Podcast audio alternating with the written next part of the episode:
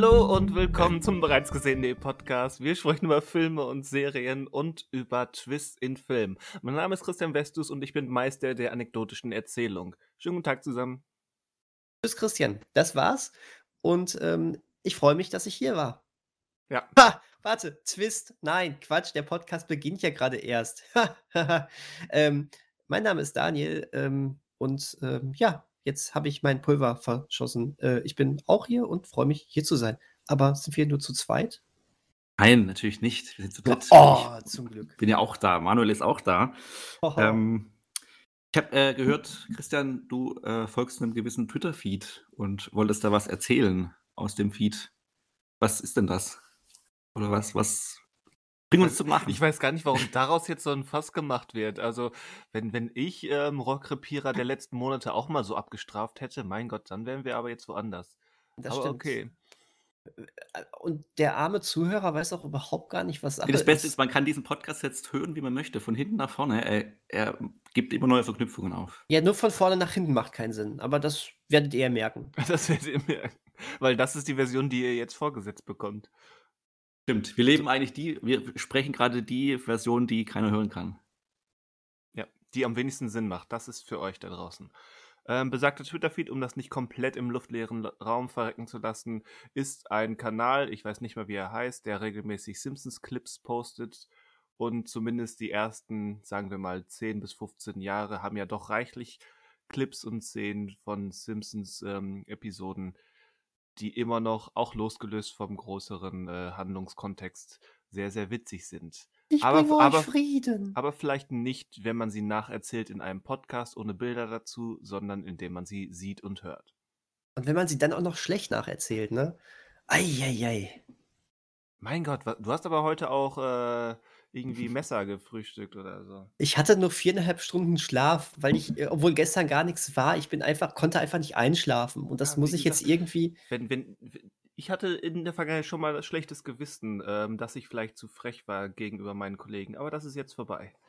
Danke. Vielleicht ist ja auch genau das, was ich erreichen wollte. Ich wollte mal den Knoten bei dir lösen. Okay, Gut.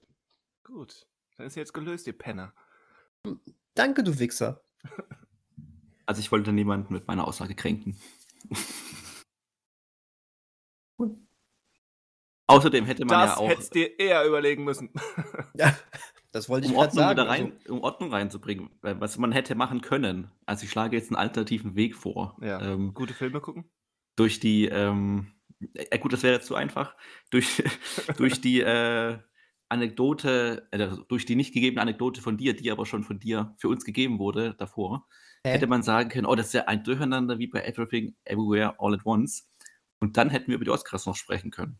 Das Würde wahrscheinlich ich, zu weit das abschweifen. finde ich ziemlich weit hergeholt und ziemlich ähm, mutwillig konstruiert. Das finde ich auch. Aber stattdessen könnten wir dich fragen, Manuel, was für eine deutsche Komödie hast du denn zuletzt geguckt?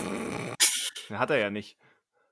Noch nicht fertig. Also ist ja, also ist ja quasi, also zeitlich noch nicht fertig. Also zum Nein, ich Zeitpunkt Erscheinens des wissen, für, habe ich sie ich wollte gesehen. einfach nur wissen, was du für eine generell andere deutsche Komödie noch so geguckt hast. Was war die letzte deutsche Komödie, die du Oder, geguckt oder, hast? oder, oder war es gar keine deutsche Komödie? Hast du auch mal was anderes geguckt? Erzähl's uns. nee, aber da, da, das würde ich jetzt tatsächlich aber beantworten wollen. Wir, grü so. wir grübeln mal. Was war die letzte deutsche Komödie, die wir ganz gesehen haben?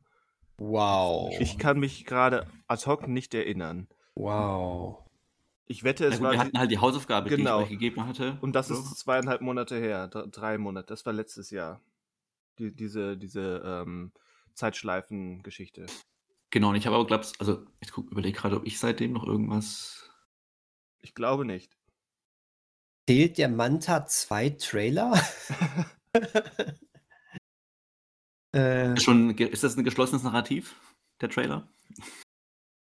Moment, das ist, du setzt ja jetzt Voraussetzungen, die man so nicht stehen lassen kann. warte. Weil ein. Das, Und ein- impliz- ein das, Film, impl- also, das ja, impliziert ja, dass ein Film immer ein geschlossenes Narrativ haben muss, um ein Film mit, mit äh, ja, ein vollwertiger Film zu sein. Und da fallen mir doch ein paar ein, die das nicht haben. Gut, das stimmt. Das ist. Ähm, Weil sie in Medias Res beginnen oder eben offen enden. Transformers 5 zum Beispiel. Zum Beispiel. Der ist wie Transformers 5 ist wie dieser Podcast.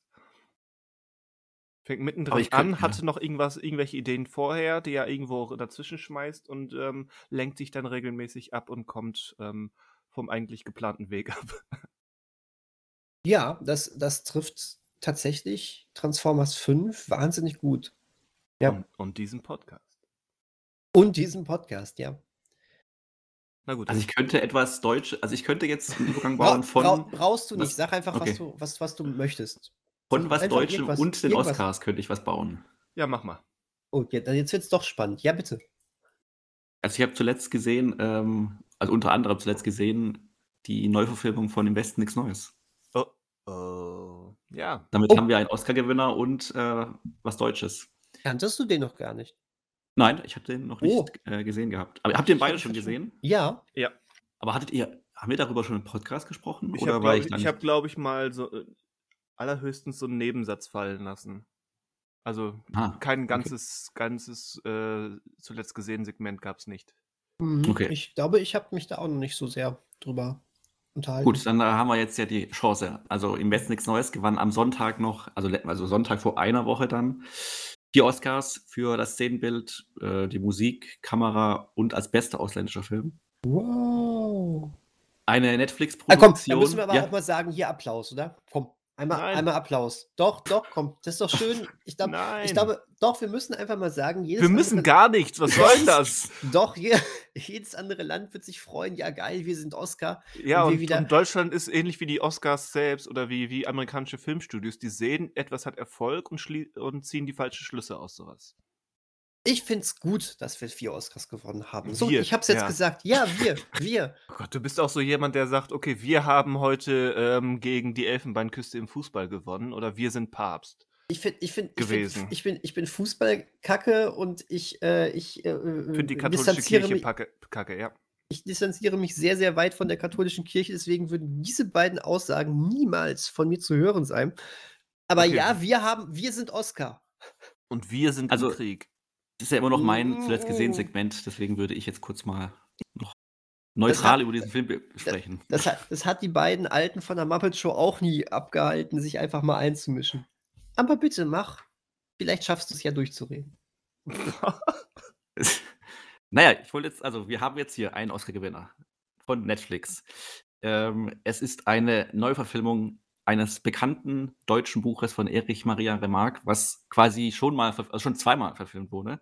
Ähm, einmal Das ist ja auch im Westen nichts Neues. Mindestens. Genau.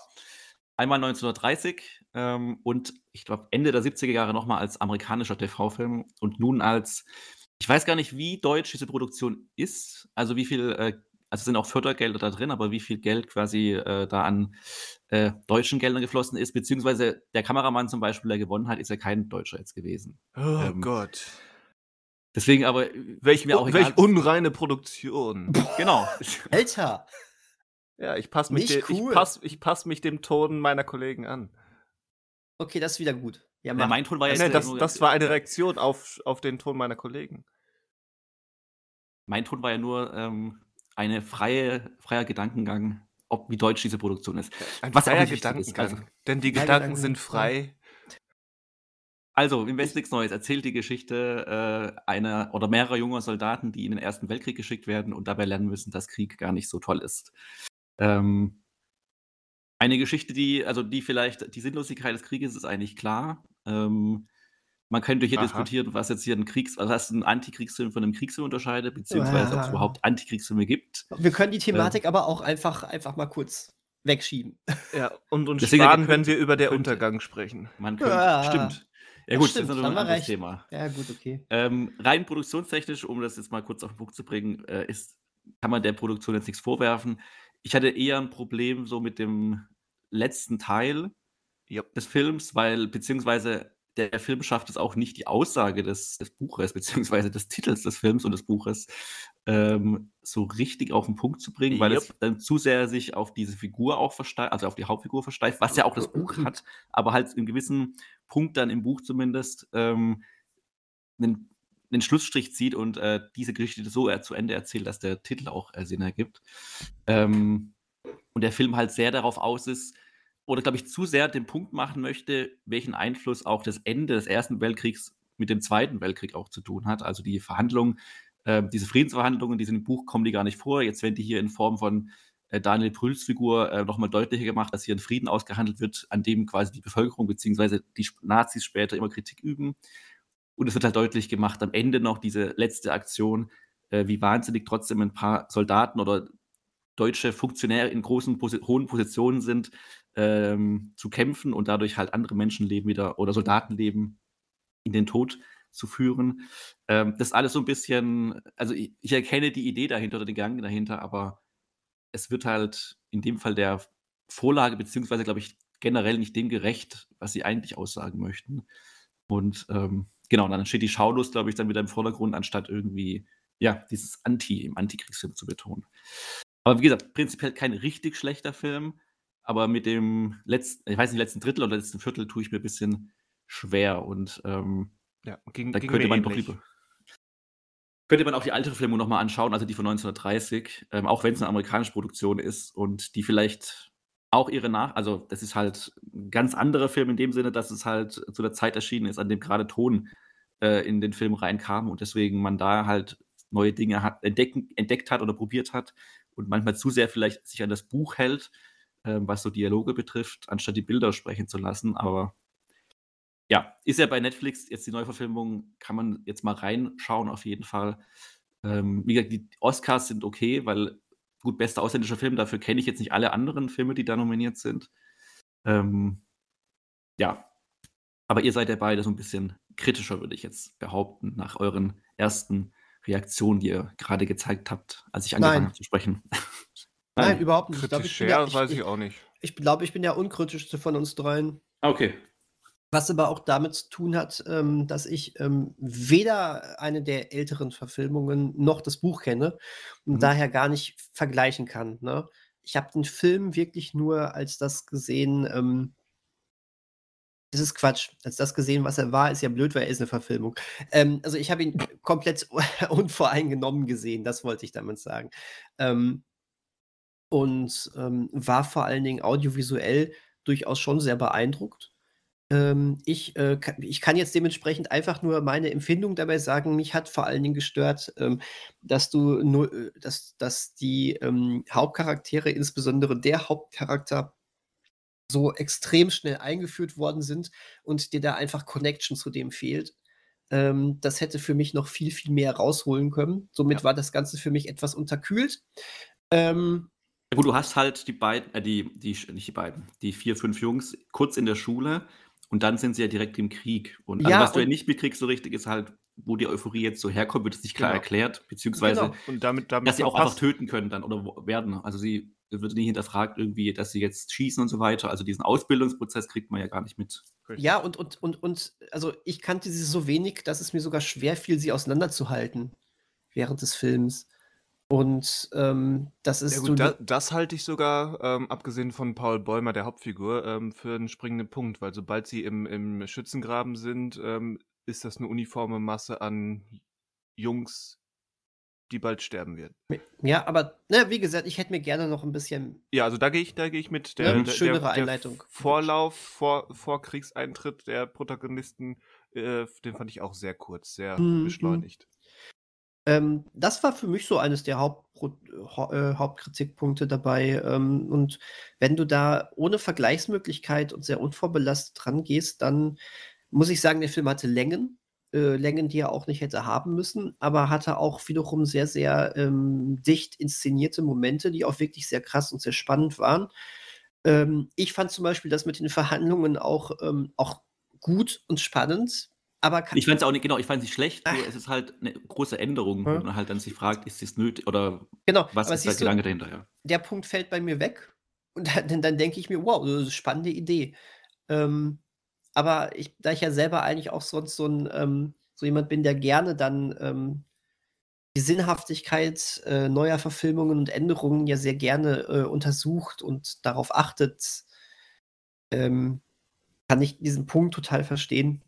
Wie gesagt, auf mich wirkt das Ganze gut. Ich hab, bin durchaus ähm, vorsichtig, ähm, vorsichtig positiv aus diesem, ich wollte gerade sagen, aus diesem Film rausgegangen. Ich habe ihn auf Netflix gesehen. Also ich Mhm. habe ihn ausgeklickt.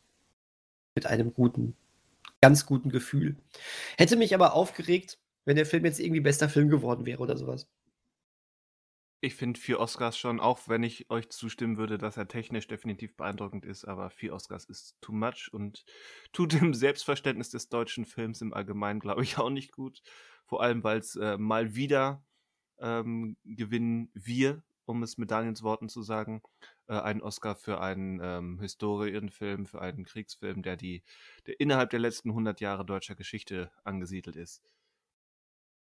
Oder knapp 100 Jahre mittlerweile. Mhm. Es ist mhm. immerhin mal Erster Weltkrieg. Ja.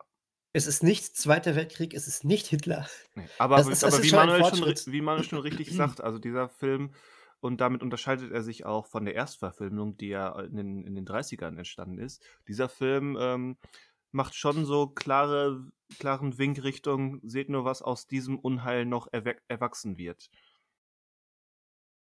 Im Sinne von, ähm, aus, aus diesem Unheil wird der Zweite Weltkrieg und werden die Nazis mhm. erwachsen. Das ist diesem Film schon bewusst und das kann man machen. Ich meine, das gehört natürlich, natürlich auch historisch gesehen zusammen. Aber ähm, ja, ich würde auch mal nur zustimmen, dass er dafür ähm, anderen Kernqualitäten der Vorlage hier und da so ein bisschen links liegen lässt. Oder vergisst. Weil ich generell noch sagen würde, nur kurz zu den, äh, also die Schauspieler an sich fand ich eigentlich alle ziemlich gut. Ähm, also denen würde ich jetzt nichts vorwerfen.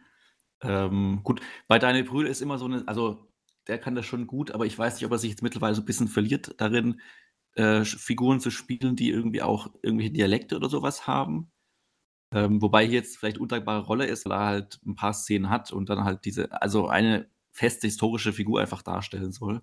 Aber zum Beispiel jemand wie Albrecht Schuch, der hier ähm, eine, ich würde sagen, die zweitgrößte Rolle hat, den finde ich eigentlich immer gut. Ähm, und äh, genau, und die Jungs so weiter. Also ich kannte die alle vom Sehen größtenteils, außer den Hauptdarsteller. Das ist ja scheinbar seine erste irgendwie Hauptrolle, die er hat, oder Filmrolle überhaupt. Ich weiß nicht, ob der vom Theater kommt. Ähm, aber die anderen kannte ich so vom Sehen her. Deswegen konnte ich die, glaube ich, ganz gut unterscheiden. Ähm, der Film versucht ja auch irgendwie alle irgendwie festzumachen an irgendeinem Objekt, dass man irgendwie was hat, wo man weiß, okay, wenn er dieses Tuch findet oder dieses Poster, dann wird es an die Figur irgendwie zurückerinnert und so weiter. Und ja. ähm, äh, das kann man jetzt oberflächlich, also das kann man jetzt so offensichtlich nehmen, aber ähm, so versucht er ein bisschen Ordnung reinzubringen. Aber ja. ja genauso wie David Strisos Rolle halt. Ähm, der Stimmt, ist, ja. Ist, das, ein, ist ja. ein super Schauspieler, den, den wir da haben, aber die Rolle ist halt ziemlich plump und nur für den einen Zweck angelegt. Genau, also das ist halt das, also die würde, hätte ich am ehesten, oder auf die könnte ich am ehesten verzichten, weil ja, das hat auch zusammenhängt mit dem Ende auch und das genau. ist für, hat für mich halt nicht so richtig funktioniert. Das, und weißt du, wer da noch drauf verzichten konnte? Erich Maria Remarque. Genau. Stimmt. Weil diese Figur ist ähm, vom Film hinzugedichtet. Genau, ja, ja, ja. Also ich finde, Daniel Brühl hat eindeutig zu wenig getanzt. Aha. Ich naja, außerhalb von Marvel tanzt er ja generell. Genau, nicht. ich dachte gerade an Marvel. Ähm, das hätte diesen Film auch nochmal aufgewertet. Ir irgendwie meine erste, also ich weiß nicht, was mein Gehirn da wollte, aber ich wo du das sagtest, ich war bei Tanzen und dachte mir, okay, ähm, plant irgendein Wahnsinniger in Deutschland einen Der Rausch-Remake mit Daniel Brühl in der Mats Mikkelsen-Rolle? What? ich weiß nicht, wie ich darauf gekommen bin, aber ich spreche es mal laut aus. Und jetzt habt ihr auch diese Bilder im Kopf. Großartig. Großartig. Stimmt. Ich, also, ich, das würde niemand wagen, glaube ich. Also, ich überlege auch gerade irgendwie so ein nicht. deutsches Remake von. Wobei, das gab es schon, glaube ich, irgendwie. Oder deutsche Ga Remakes von. Aber ganz ehrlich, wenn, wenn man das clever angeht, weil der, der, weil der Rausch ist ja schon ähm, so ein sehr dänischer Film, der so die dänische Alkoholkultur auch durchaus gezielt an der Wurzel packt, gerade weil er eben nicht einseitig bejahend oder verneinend ist. Und ich glaube, wenn man das clever angeht, könnte man über deutsche Alkohol- und Bierkultur und Trinkkultur äh, eigentlich ein ganz cleveres äh, Remake machen, indem man es eben nicht eins zu eins angeht, sondern sich die Grundidee ähm, zu Herzen nimmt und dann die, die eben eindeutscht. Gab es schon. Hieß die Camper. Zisch, Knack und weg. Okay.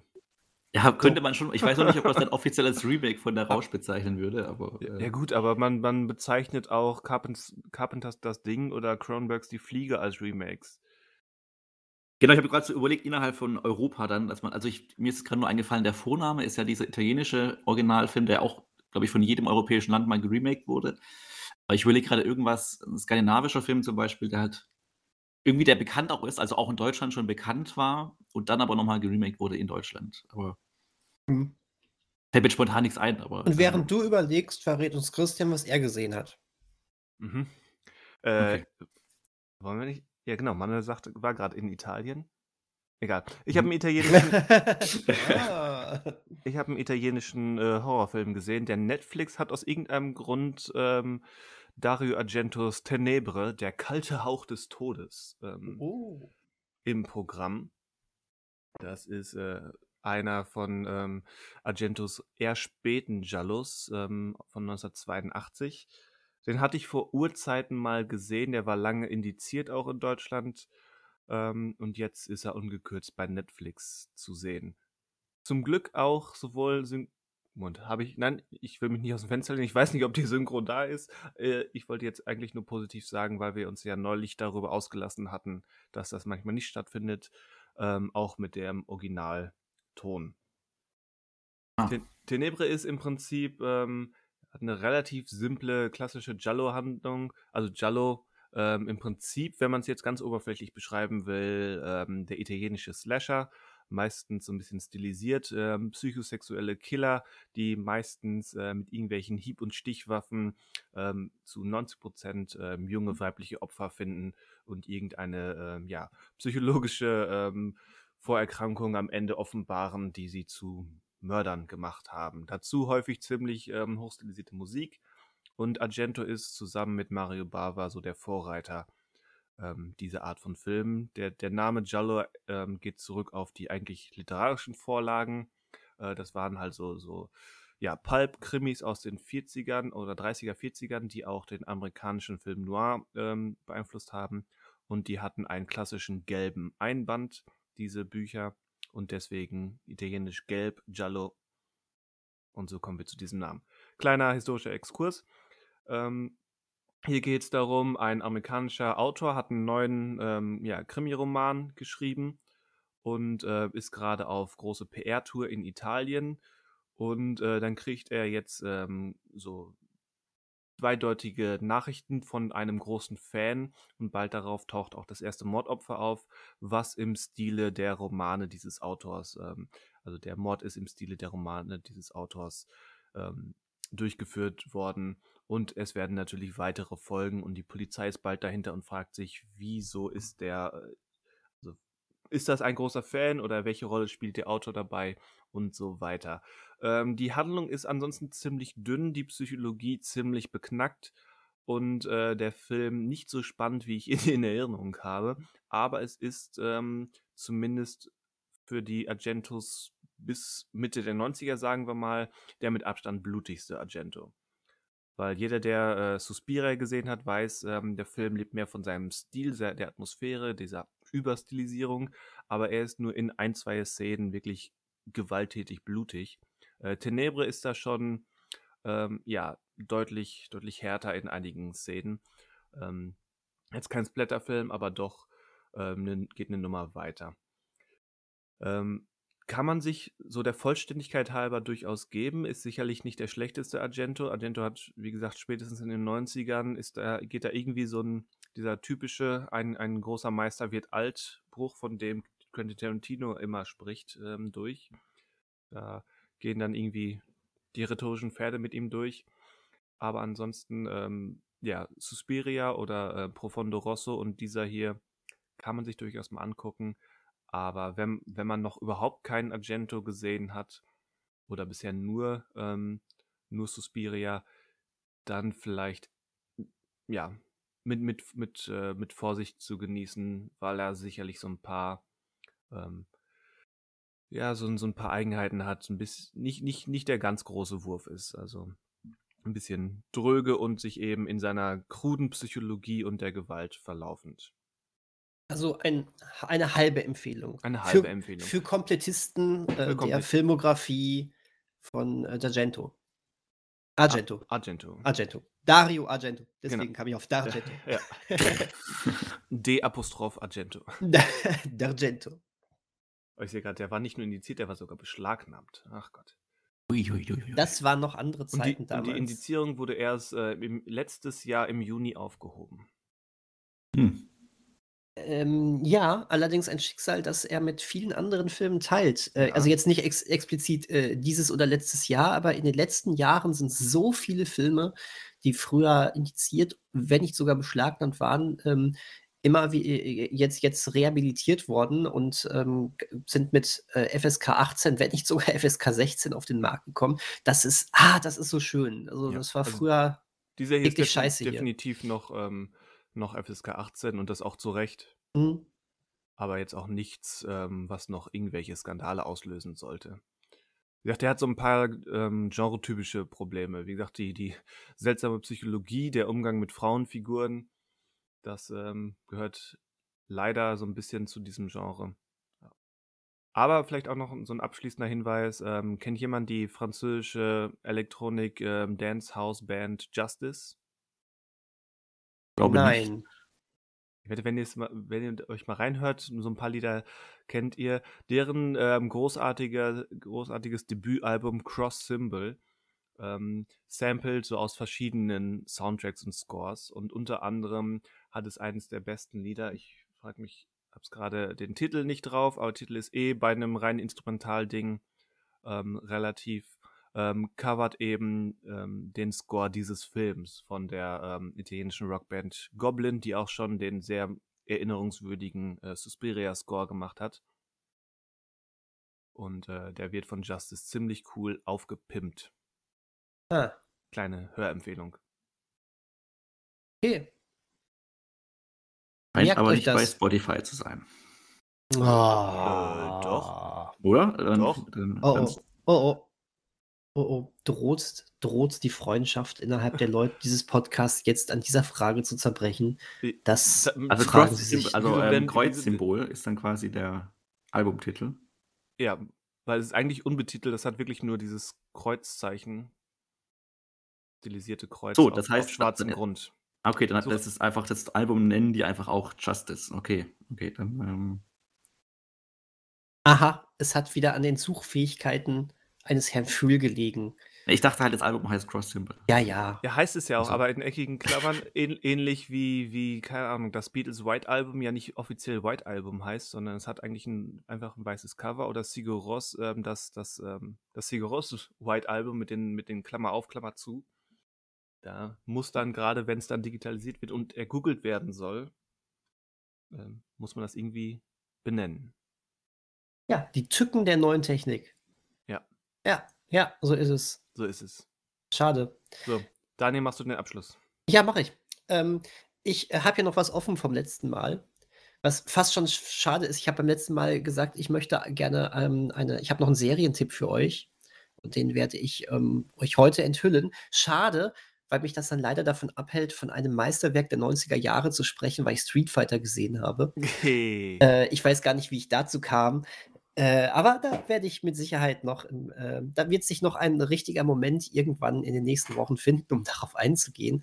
Und damit endet deine Redezeit Ich- und wir gehen ich- zum Hauptthema Ja, über. ja, genau. Ich, sa ich sage nur einmal äh, Danke für diese Möglichkeit. Juhu. Danke. Ähm, nein, ich habe aber, ich, ich verfolge gerade eine, eine Serie, die ist noch nicht abgeschlossen. Sie läuft gerade auf Apple TV Plus, ist äh, gestern, also wir nehmen samstags auf, freitags kommen immer neue Folgen. Da ist aktuell die siebte Staffel. Folge. Was habe ich denn heute? Die siebte Folge ist erschienen.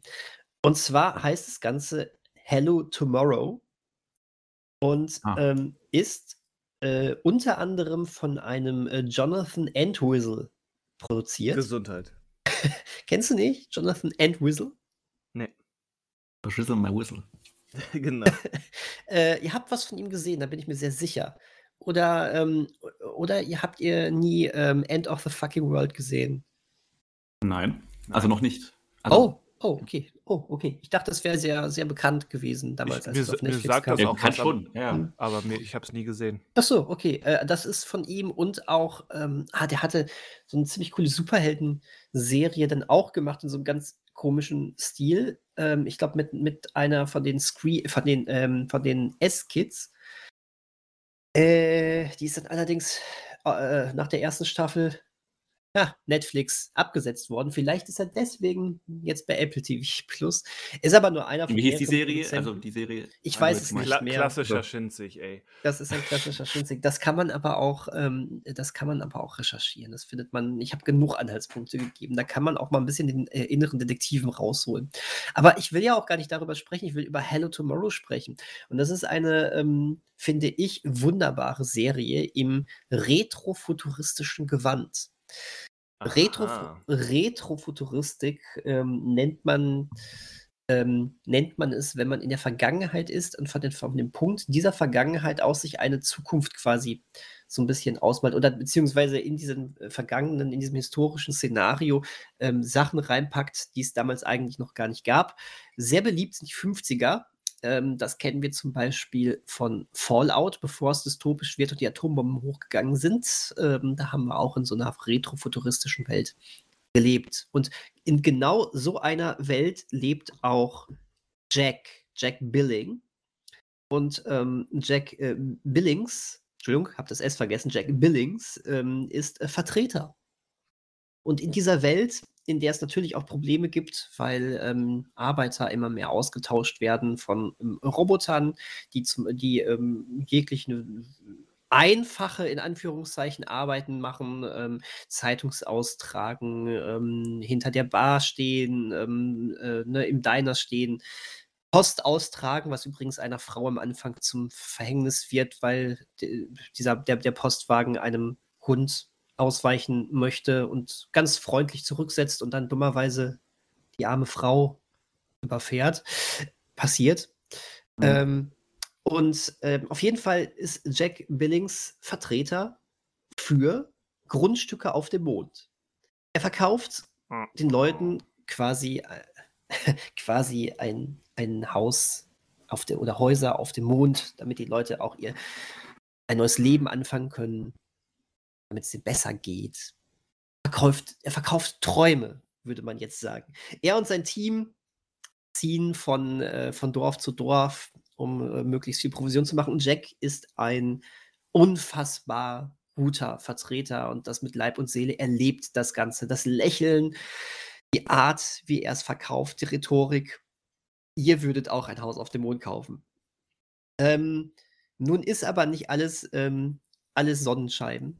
Ähm, so findet man schnell heraus, dass er ähm, in, im, dass er früher auch verheiratet war und seit Ewigkeiten aber von zu Hause oder von, äh, aus dieser Ehe ra raus ist. Er hat noch einen, einen, Sohn, den hat er nie im Leben gesehen, beziehungsweise der Sohn hat ihn dementsprechend auch nie gesehen. Ja, und dann stellt sich raus, die Frau, die da niedergefahren wurde, das ist, das ist seine ehemalige Frau. Und jetzt soll er sich, das ist der Wunsch seiner Mama, äh, soll sich um den Sohn kümmern. Der ist 20 ähm, und er nimmt dann Kontakt auf zu dem, traut sich dann aber nicht zu sagen, dass er der Vater ist und stellt ihn stattdessen auch als Vertreter ein.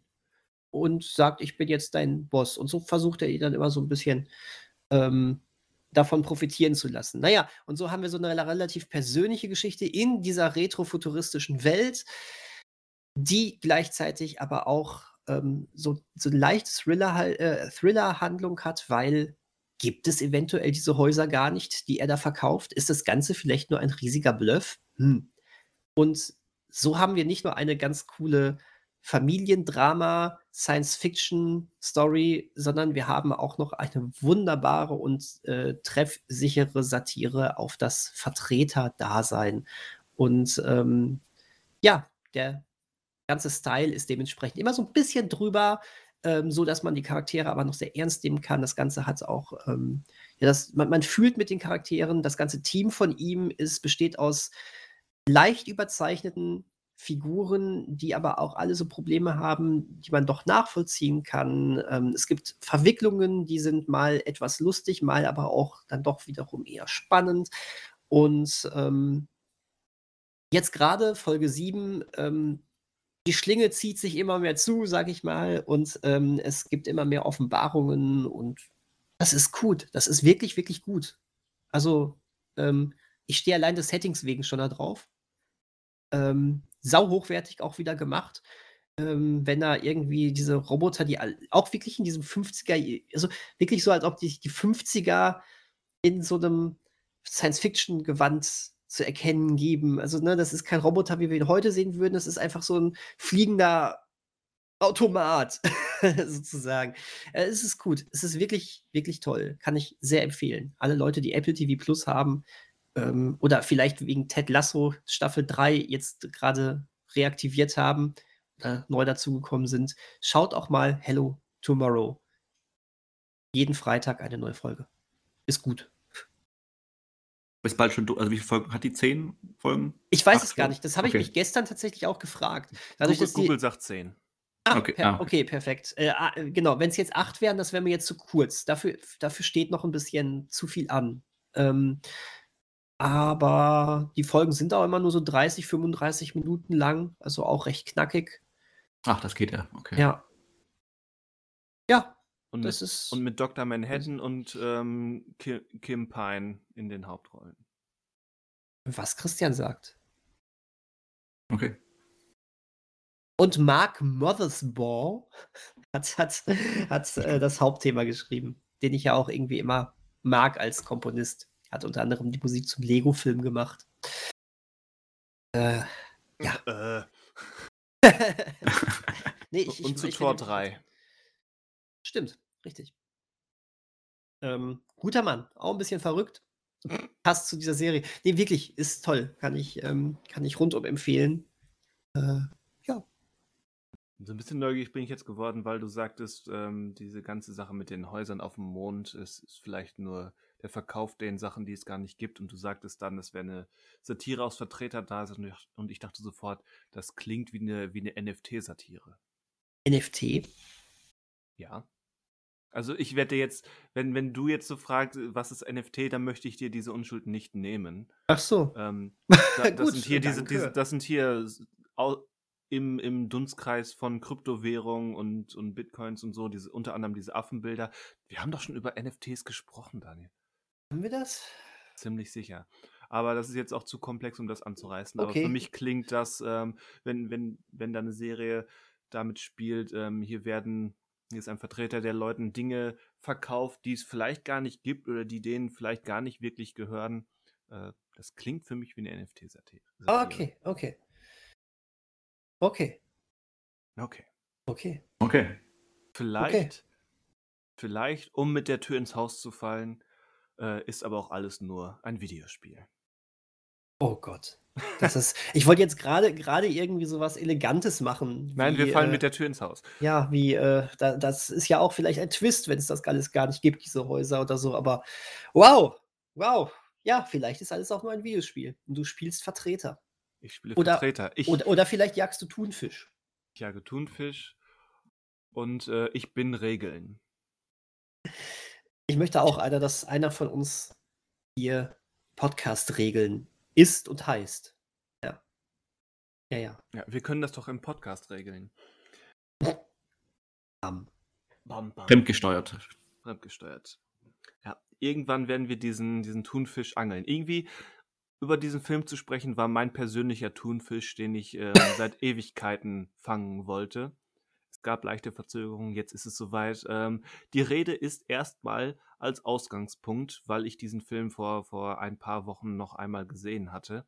Äh, noch Film, einmal? Ja, ich habe den vor, also er ist rausgekommen, ist Serenity, ähm, wie heißt der deutsche Titel? Im Netz der Versuchung. Im Netz der Versuchung. Ist schon wieder uh. Käse, aber passt zu diesem Käse. Das mit dem Netz ist aber auch super eigentlich. Ja, ne? eigentlich. Ja, absolut. absolut. Schon aus, ausgefuchst. Also Serenity im Netz der Versuchung ähm, von Stephen Knight mit Matthew McConaughey und Anne Hathaway ist 2019 äh, erschienen. Ich schätze, ich habe ihn so 2020 ähm, einmal gesehen und ähm, jetzt eben vor ein paar Wochen nochmal, weil er bei Wow gelandet ist. Wow. Wow irgendwie ein Kackname für den Streamingdienst. Also wirklich, wer hat sich den Schmarrn ausgedacht? Versteht aber jeder nicht, warum. Also warum die das nicht bei Sky Ticket belassen haben. Warum ja. die das unbedingt so abtrennen wollten. Also. Weiß ich auch nicht. Jedenfalls, naja. dieser Film. Ähm, und der hat mich dann dazu geführt, ähm, hau ich den jetzt einfach bei einem zuletzt gesehen raus, wo doch keiner meiner Kollegen den vermutlich gesehen hat. Und dann geht diese, diese dieser Schock dieser Erfahrung und dieses Amüsement dieser Seherfahrung doch so ein bisschen unter, in der Hoffnung, dass sie den in zweieinhalb Jahren selbst nochmal sehen. Ähm, Oder machen wir daraus irgendwie eine größere Sache? Und ich habe es mir in den Kopf gesetzt, daraus eine größere Sache zu machen. Denn ausgehend von Serenity im Netz der Versuchung äh, wollen wir jetzt mal so ein bisschen über ähm, die Twists und Tücken von äh, spontan späten äh, Wendungen in Filmen sprechen. Auch als Twists be bekannt. Spontan späte Wendungen. Ja. SSW. SSW, Sommerschluss Verkauf.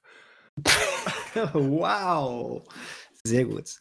Boah, da ist mir doch gleich so ein Westes Wow rausgerutscht. Wow. Das ist hammermäßig. Hammermäßig. Stopp, Hammerzeit. Ähm, Stimmt. Einmal kurz zur Definition. Das hatten wir letztens schon. Hat irgendeiner von uns jetzt mal nachgeguckt, wie die klassische Definition von Twist ist? Äh, Spoiler, ich nicht.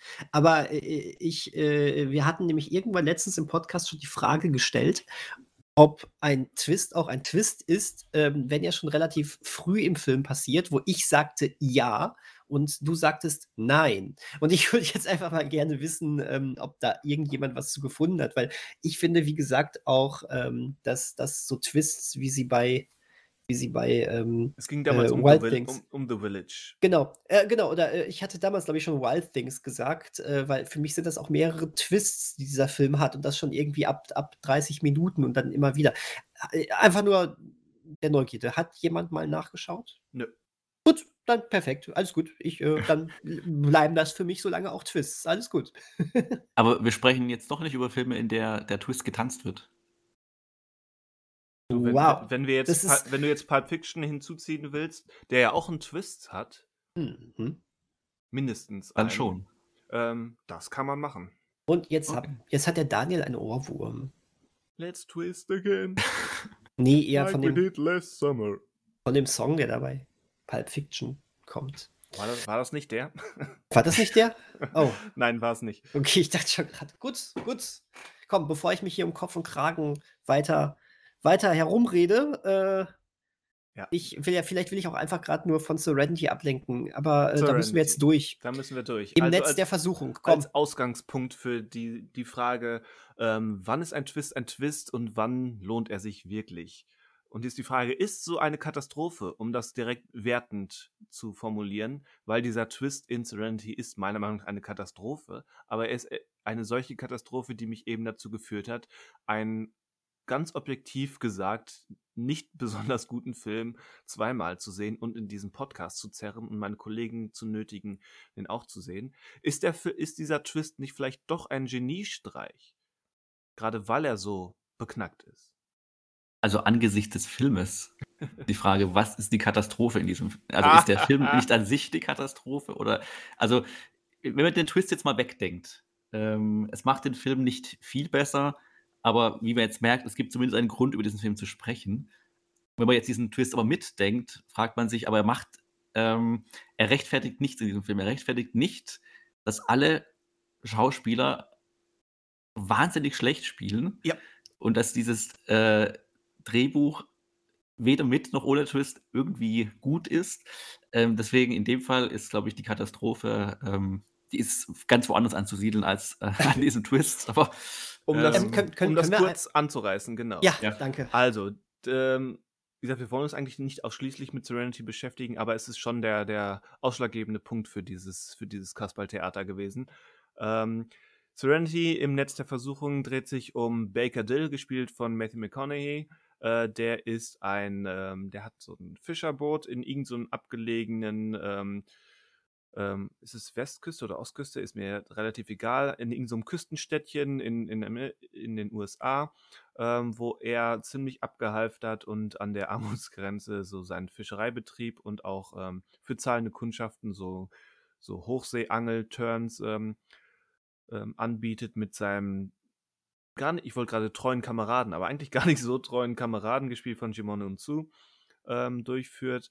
Und Baker Dill ist eben ein bisschen abgehalftert, auch weil er so ein äh, zurückliegendes Trauma mit einem fast schon mythologisch anmutigen Thunfisch hat. Ja, genau. Mhm. Er versucht eben diesen einen Thunfisch, der ihm einmal eins ausgewischt hat, sagen wir mal so, ähm, noch einmal zu fangen. Und weil er eben von dieser Os Obsession ähm, geleitet ist, kriegt er sein Leben nicht mehr auf die Rolle. Dann, oh, welch äh, Schlag des Schicksals, taucht ähm, ein Geist der, der vergangenen Weihnacht auf. Eine.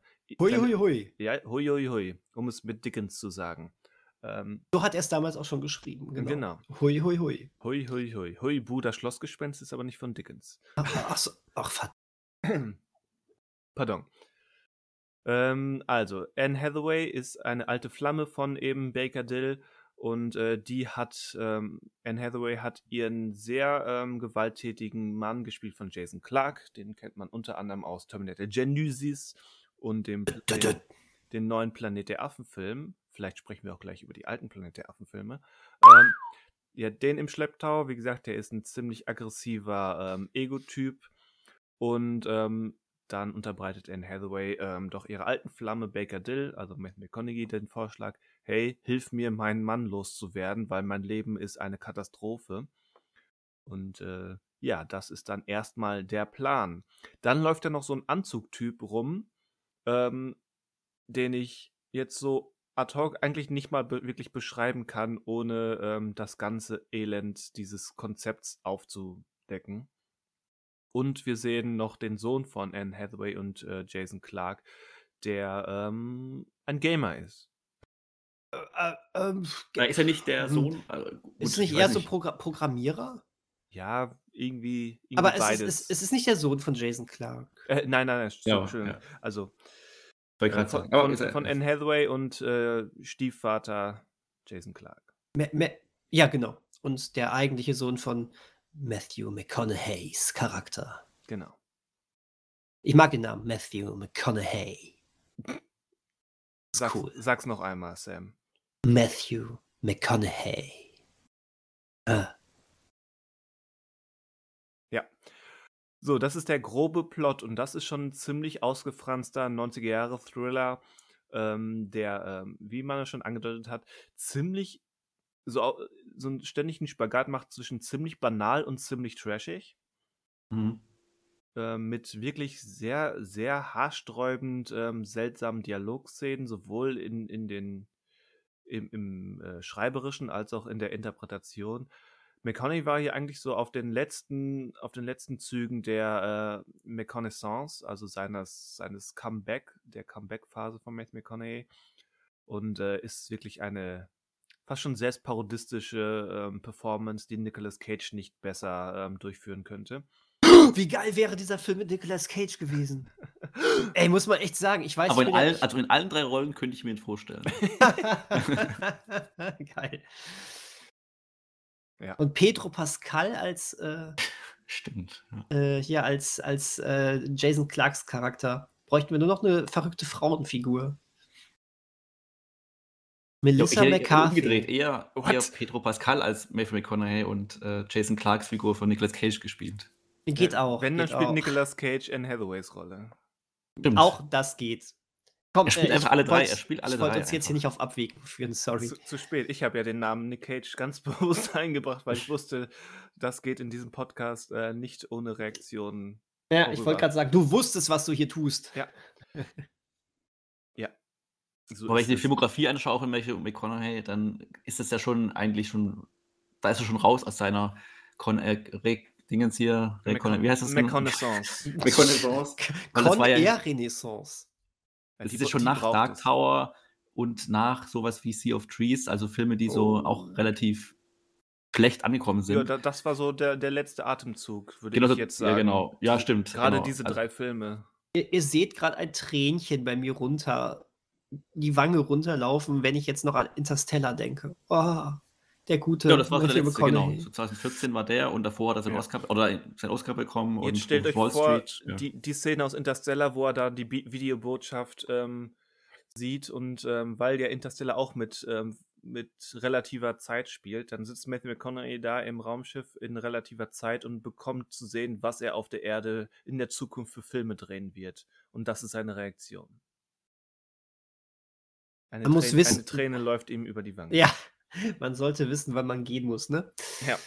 Ja, wobei Tja. äh, bei dem Drehbuch, also er hat das ja auch vorher gelesen. Also ich hatte Momente während meinen. des Films, wo ich ihn gesehen habe in Großaufnahmen und mir so vorgestellt habe, das ist jetzt, das, das, das bist du, also das bist du, Matthew McConaughey, du, du, du spielst gerade diese Figur und du hast es doch auch gar nicht nötig, das jetzt zu machen. Und du machst es aber gerade auch so schlecht. Und du kannst doch nicht ernst meinen, was du gerade machst. Und das ist halt, ähm, also ich war wirklich sehr, äh, also ich war fertig mit ihm und diesem Film, weil also ich einfach nicht wusste, was die in diesem Film gesehen haben, als ob der irgendwie im Schnitt zufällig auseinandergefallen ist, aber dagegen spricht halt, dass sie halt auch vom Schauspiel her alle so drüber sind und dieses drüber sich, also das ist halt die Sache mit diesem Twist. Der Twist erklärt halt nicht oder macht diesen Film halt in dem Moment nicht besser, auch wenn er das vielleicht könnte, wenn man sich vorstellt, was die. Ich weiß nicht, haben wir den Twist schon ausgesprochen? Nein, so, Leute, okay. so, so, so, vage. Jetzt gehen wir okay. in diesen Spoiler-Sumpf Sumpf mal komplett rein. Alle Hörer, die diesen Film noch sehen möchten, ähm, weil sie jetzt vielleicht neugierig geworden sind, wie denn dieser Twist sein könnte, weil ehrlich gesagt, ich hatte ich mich das die ganze Zeit dann auch gefragt. Das war so ein bisschen Motivation, dran zu bleiben. Ähm, schaut ihn euch an. Er ist jetzt bei Wow. Hört uns danach weiter. Wenn es euch scheißegal ist, hört jetzt weiter. Jetzt kommt nämlich alles auf den Tisch. Jetzt, jetzt, jetzt machen wir hier eine große Offenbarung. Wir legen offen, worum es in ja. Serenity im Netz der Versuchung eigentlich geht. Und, und das macht und Daniel. Das, das, das, das haut euch aus den Socken. Genau, Daniel ist der Einzige, der den Twist nicht kannte vorher. Ne? Du hattest ja. den, ich kannte ihn, ich habe ihn schon, ich habe halt gewusst, was ja, der Twist ist, ohne den Film zu kennen. Aber Christian war damals doch auch kalt erwischt worden, oder? Als er ja, ihn damals der, gesehen Bei der Erstsichtung auf jeden ja, Fall. genau. Ja, bei der Zweitsichtung logischerweise nicht mehr. Ich meine, damals, der, der kam halt von vornherein schlecht an, ist auch an den Kinokassen gefloppt. Das heißt, als ich mhm. ihn gesehen hatte, wusste ich auch schon, oh, oh, oh, das ist, äh, das, der gilt so ähnlich wie, wie The Book of Henry. so einen Ruf hatte er auch damals schon. Ja. Ähm, ja, äh, Christian hat es aber schon angedeutet, als er gesagt hat, ist vielleicht alles ein Videospiel. Ähm, das ist der Twist. Es ist alles ein Videospiel.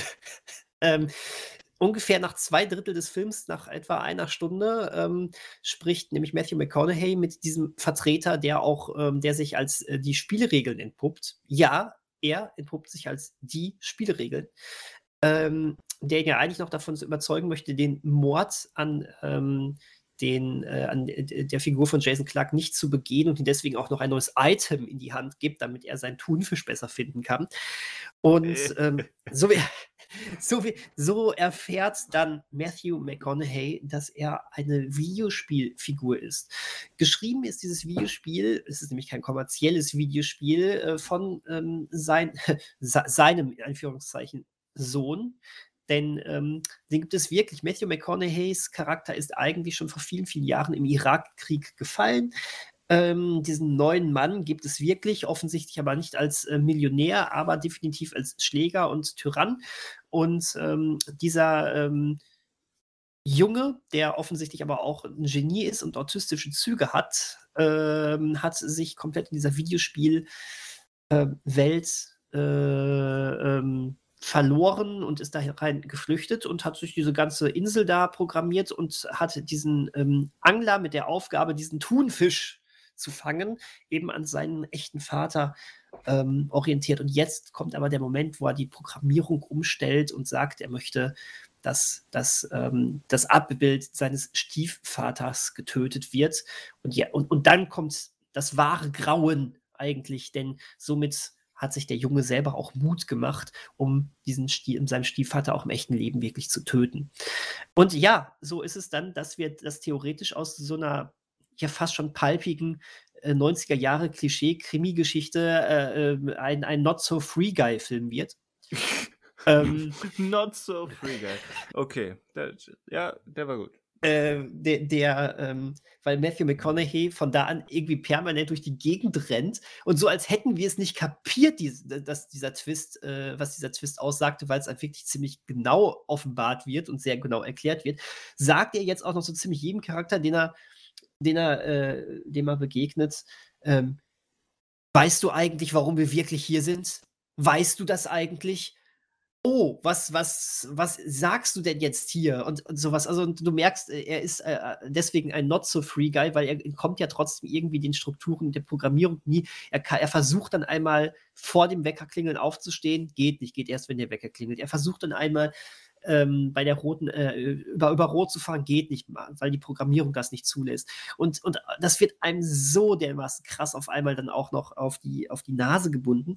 Ich muss sagen, ich, ich habe diesen Twist übrigens ähm, so ab einer halben Stunde, ab 45 Minuten so oberflächlich vorhergesehen was aber nur deswegen kam, weil ich ja wirklich von euch und auch von ich habe damals auch schon 'ne Kritik über diesen Film gelesen, wo nix verraten wurde, aber wo es hieß, der hat einer der haarsträubendst haarsträubendsten Twists der Filmgeschichte.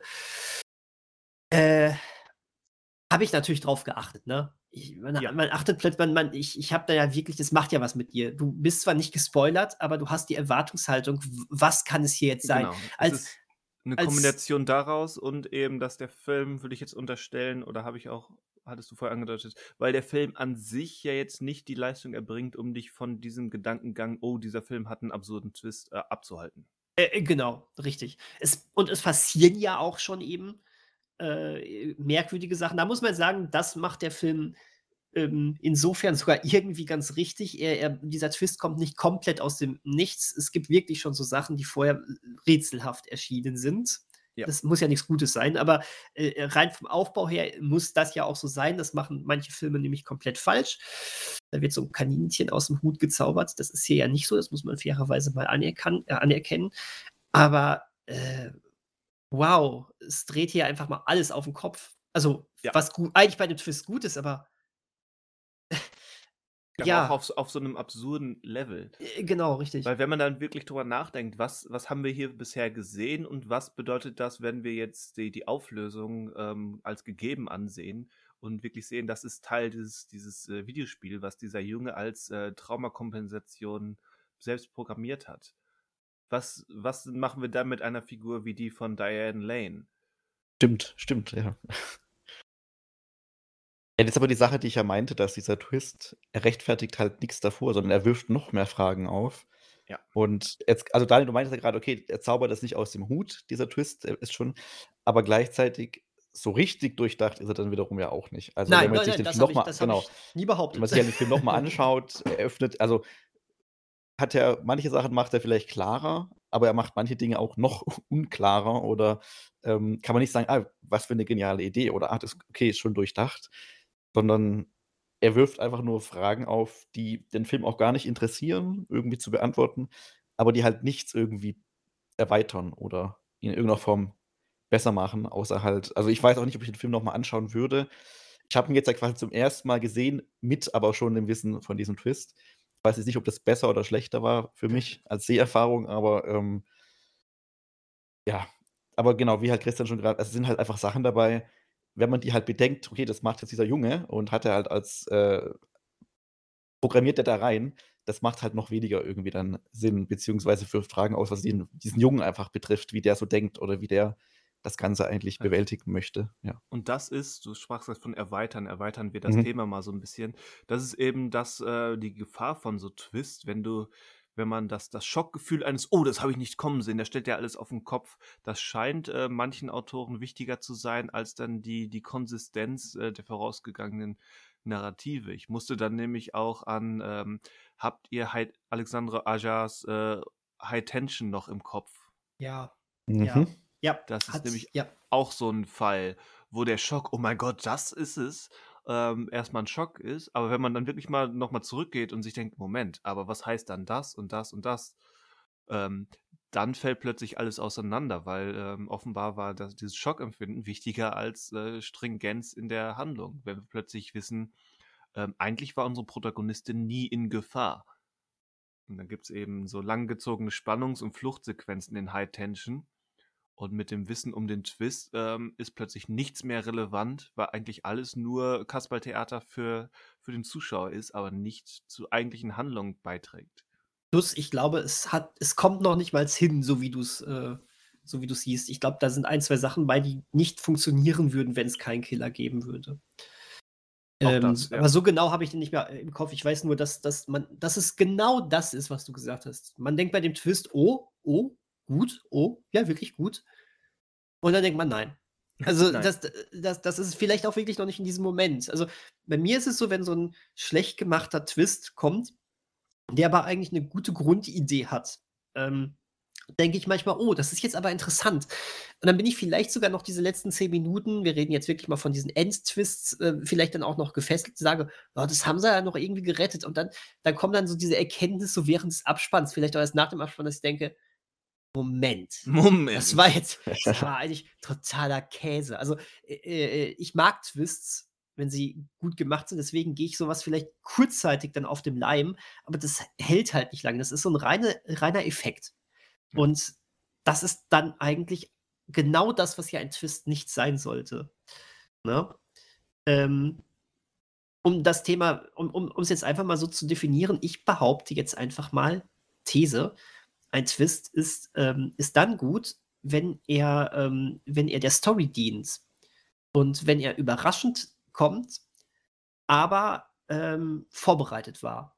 Aber auch nicht so vorbereitet, Mhm. dass du zu früh die Lunte riechst. Und das ist ja das, das ist es ja. Also ein richtig guter Twist ist nicht leicht gemacht. Der muss mitgedacht sein. Die Leute müssen dann schon ähm, gut an der Nase äh, herumgeführt werden während des, äh, während des äh, ähm, äh, Films vorher. Äh, aber es, es, es muss immer schon mitgedacht sein. Ja, Und- mitgedacht ist eine Sache. Ich würde für wichtiger noch, ähm, es sollte einen Mehrwert haben, weil warum sonst, Ja. warum sonst diesen Mehraufwand machen, nochmal so eine Finte zu streuen und dann auch nochmal die Erklärung nachzuliefern, wie es wirklich ist, äh, wenn man eigentlich nichts damit anzufangen weiß als, als Erzähler, als Filmemacher. Wobei, kann der Mehrwert hier nicht einfach sein, dass vielleicht eine sowieso verzwickte Thriller-Handlung am Ende nochmal einen, äh, noch mal eine Drehung bekommt und äh, einfach du dann wirklich sagst, oh, das war, das war ja jetzt sehr, das war sehr raffiniert gemacht. Wenn es dann auch wirklich passt, wenn die, Wenn, ne? du, wenn du jetzt ein Beispiel für so ein Szenario hast, dann könnte ich das beantworten, weil so würde ich erstmal fragen, was, also da geht es dann in so eine Grauzone, ist das dann noch ein Twist oder ist das einfach nur nochmal so ein, so ein, ähm, so ein Hindernis, was die Protagonisten zu überwinden haben, ähm, bevor sie in den Sonnenuntergang reiten können? Ja gut, das geht aber auch, das, ja, da sind aber auch die Grenzen fließend, würde ich sagen. Ja, sicher. Aber Ja. ich dachte zum Beispiel auch ähm, an solche ähm, überhaupt nicht eingeführten kurz vor Schluss ähm, Twists, wie sie zum Beispiel bei äh, The Descent und bei 47 Meters Down der Fall sind. Okay, bei The Descent kann ich mich gerade nicht mehr so dran erinnern. Und bei den anderen habe ich gar nicht gesehen. Die funktionieren beide nach dem gleichen Muster. Also immer Ja. Spoilerwarnung jetzt, aber ähm, ähm, dass eben die Protagonisten die sind jeweils in einer durchaus ähnlich gestalteten, ausweglosen Situation. Wir sehen dann, also entweder sind sie eben in der besagten Höhle bei The Descent und kämpfen sich da raus oder eben sie sind ähm, beim, beim ähm, Käfigtauchen in Haifischgewässern ähm, unterm, der Käfig ist abgestürzt und sitzen eben in diesem Käfig am Meeresgrund. Das sind die jeweiligen Szenarios. Und dann kurz vor Schluss sehen wir, wie die Protagonisten sich ähm, wieder an die Oberfläche kämpfen und gerettet sind. Und dann kommt der Twist. Nein, es ist nur eine, eine Vision, eine theoretische Traumsequenz, wie auch immer, die letzten Sekunden kurz vorm Abnippeln, was auch immer. Eigentlich sind ähm, beide Protagonisten in ihrer jeweiligen Situation verreckt. Das heißt, der Film gibt uns eine Auflösung, eine Rettung und dann zieht er uns twistmäßig den Teppich unter den Füßen weg und sagt, nee, Edge, doch nicht. Die Protagonisten sind tot. Aber das würde ich jetzt gar nicht als Twist bezeichnen, weil das ja nur, also wenn Nee, man den Film jetzt nochmal anschaut, also jetzt wieder das, gut, das ist wieder weit gedacht, aber das ist ja nur so ein zwischenzeitlicher 5-Minuten-Twist. Der- Also ist ja kein Twist in dem Sinne, sondern nur ein Spiel mit dem Zuschauer. Also die Figuren selber, für die ist es ja quasi nur eine Vorstellung. Also es ist ein bisschen so wie bei, noch ein Beispiel, was das gleiche macht, ist ja auch, heißt der 27th Hour, der mit, oder Meters, nee, wie hieß der mit, mit ähm, James Franco, wo er ähm, diesen Bergwanderer da spielt, der dann mit seinem Fuß stecken bleibt und den so, ja. absägen. Ähm, Da gibt es ja auch in, mitten im Film dann äh, diese Sequenz, dass er ähm, sich wohl befreien konnte und dann wird aber auch klar, er hatte nur geträumt. ja, wobei und, das, ähm, der Film, der Danny Boyle-Film, dessen Namen mir gerade auch entfällt, der kommuniziert das aber von Anfang an, glaube ich, klarer als Traumvision. Und Ja, der, der basiert ja auch auf einer Okay, wahren Begebenheit. Je, je, jeder, der Ja, weiß, okay. dass der, ähm, also das war immer der Film, wo man, wo, das ist doch der, der sich hier den, der das Bein dann hinterher abnagt. Also daher war das dann klar. Das Arm. war Arm, war der Arm? Okay, glaube, kann Arm. sein. Ja, kann, kann auch der Arm Das stimmt, sein. ja, stimmt, ja. Nee, aber nur, genau, also ich glaube aber, dass halt, das ist so ein Twist, den würde ich jetzt, also so eine Twistform wie jetzt bei dem High-Film und äh, der Descent, da ist halt mehr so ein, ein Spiel mit dem Zuschauer einfach nur. Ist aber trotzdem für mich auch ein Twist. Genau, ist ein Twist, nur halt, also er lädt dazu nicht ein, diesen Film nochmal ganz neu zu betrachten. Nö, Nee, weil, das weil er sich ja komplett nur in den letzten zehn Minuten abspielt. Sowohl die, die, der rote Hering, der sprichwörtliche, als auch dann die Mhm. Finte und Auflösung. Aber es ist schon ein Twist. Genau, genau. Also an sich ist natürlich ein Twist, nur ich würde halt jetzt so, also eine andere Form, wie das jetzt zum Beispiel bei Serenity der Fall ist. Ja, genau, weil es nicht, nicht ja. alles auf den Kopf stellt. Ge schon genau, der, der, der, äh, der Impact ist weniger groß, das stimmt. Äh, Aber trotz alledem, auch das kann super funktionieren, ne? Äh, für ein, ein, komm, eine der größten Sachen, die müssen wir jetzt einfach mal rausholen ähm, und den spoilern wir auch, weil den kennt den, wer den jetzt noch nicht gesehen hat, der hat ihn nicht gesehen. Der Die wird will ihn nicht gesehen. ähm, Man, man, wir vergessen immer, dass es auch äh, neue Generationen gibt. So Du zwölf. kannst erst den Titel, du kannst den Titel erst sagen und dann quasi ge- genau. einleiten, was der Twist ist, oder? ja, ja, klar, also der Titel ist äh, The Sixth Sense. So, über den haben wir vor ein paar Monaten ja schon mal gesprochen, wahrscheinlich mit Genau. Spoilern. Aber Ich, ähm, ich wollte genau. wollt einfach nur sagen, Ja. dass da der Spoiler, äh, nee, der, der Twist, der Spoiler, Quatsch, der Twist, äh, natürlich Impact auf den gesamten Film hat. Ne? Ja, wobei und- ich auch, ich, ich, also genau, führ erstmal fertig aus.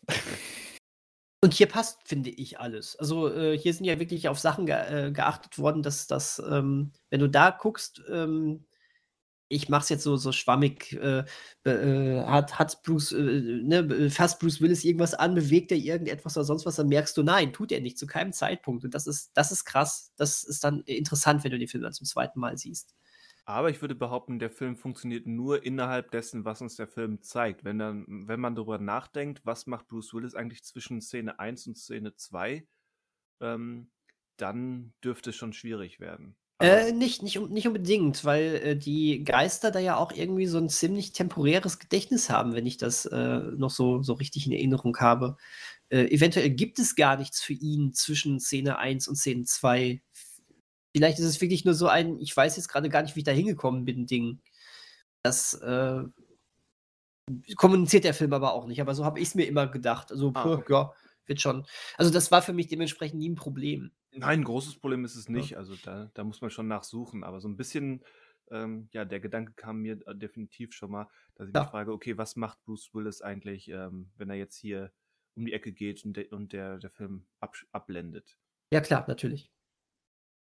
Also genau, ich wollte nur einwerfen bei äh, Six Sense, dass es aber auch einer der Filme ist, wo ich sagen würde, der funktioniert halt auch ohne diesen Twist, ist halt schon ein in sich konsistenter, guter Film. Ja, Und der Twist macht halt, also der erweitert sozusagen, beziehungsweise bringt noch eine weitere Ebene mit rein.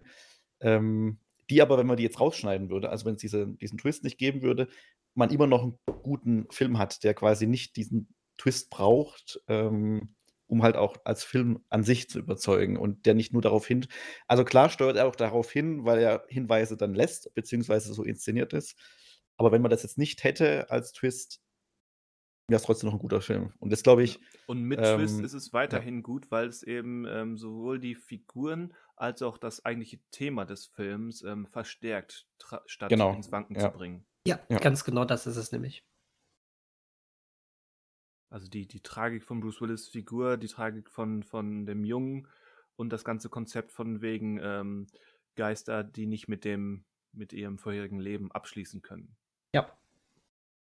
Und die Also- Herangehensweise, wenn man die jetzt durchexerzieren würde bei. Night Shyamalan, würde man halt sehen, dass das nicht immer bei seinen Twists jetzt noch der Fall ist, dass quasi die Filme ohne diesen Twist auch noch ein konsistenter Film sind oder halt nur eine, ja, Twist nur eine Erweiterung ist, sondern meistens dann äh, bei manchen Filmen dann schon nochmal genauer auf diesen Twist zusteuert, beziehungsweise abhängig ist von diesem Twist einfach nur und das bei ihm wie auch bei dem Zuschauer dann so gepolt war oder ist.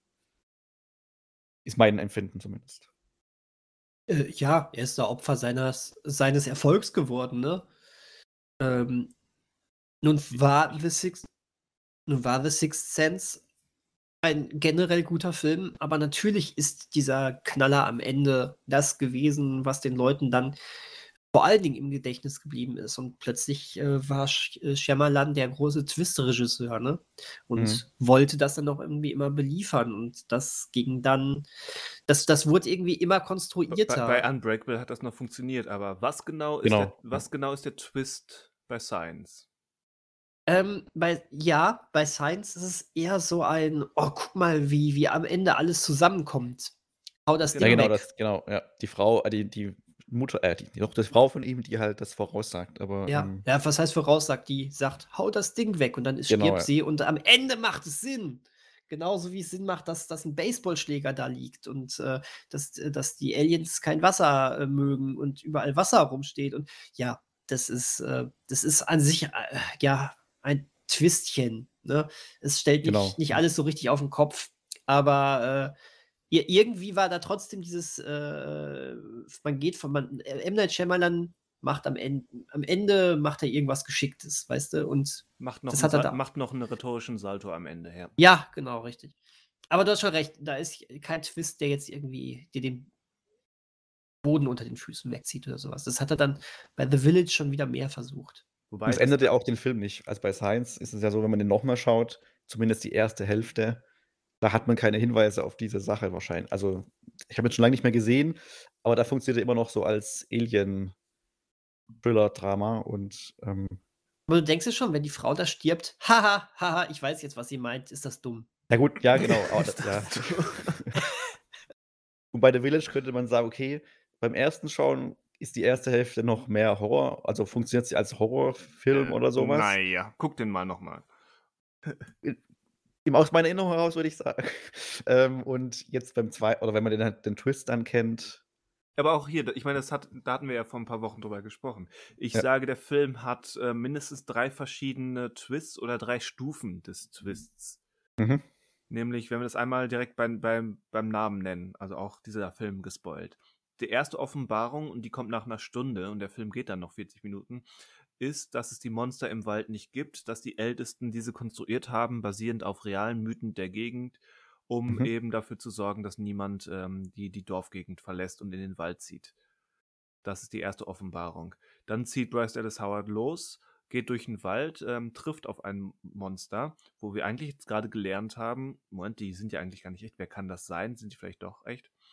Und äh, klettert dann über den Zaun, um zu erkennen, Moment, wir sind ja gar nicht ähm, ähm, in der, wann spielt das? Non, um 1900, Mhm. sondern äh, wir sind in, im 21. Jahrhundert. So, und dann kommt der dritte Twist, die dritte Auflösung, dass eben die Monster wirklich nicht real sind, sondern das Monster im Wald ähm, war, ähm, ah, wie heißt er? Mein Gott, ähm, Ad- Adrian Brody, der sich das ähm, Kostüm geschnappt hat und eben äh, Bryce Dallas Howard in den Wald nachgejagt ist. Das sind die drei Stufen dieses Twist. Und gerade der erste ist eigentlich nur ähm, der, der Impuls, der dann das, das letzte Drittel ähm, beeinflusst. Also der eigentliche Twist, äh, ich würde jetzt argumentieren, Twist im Sinne von Oh Shock Twist und nicht narrative Weiterentwicklung, ähm, ist eigentlich in, im Kern nur die Offenbarung, dass es Adrian Brody ist. Aber darüber hatten wir ja schon vor ein paar Wochen gestritten. Mhm. Und wie gesagt, die erste Stunde ist für mich mehr, mehr romantisches Drama als Horror. Ich muss ihn unbedingt Ja, nochmal sehen. genau, müsste Wirklich ich schon dann lange, genau lange, auch lange nochmal sehen.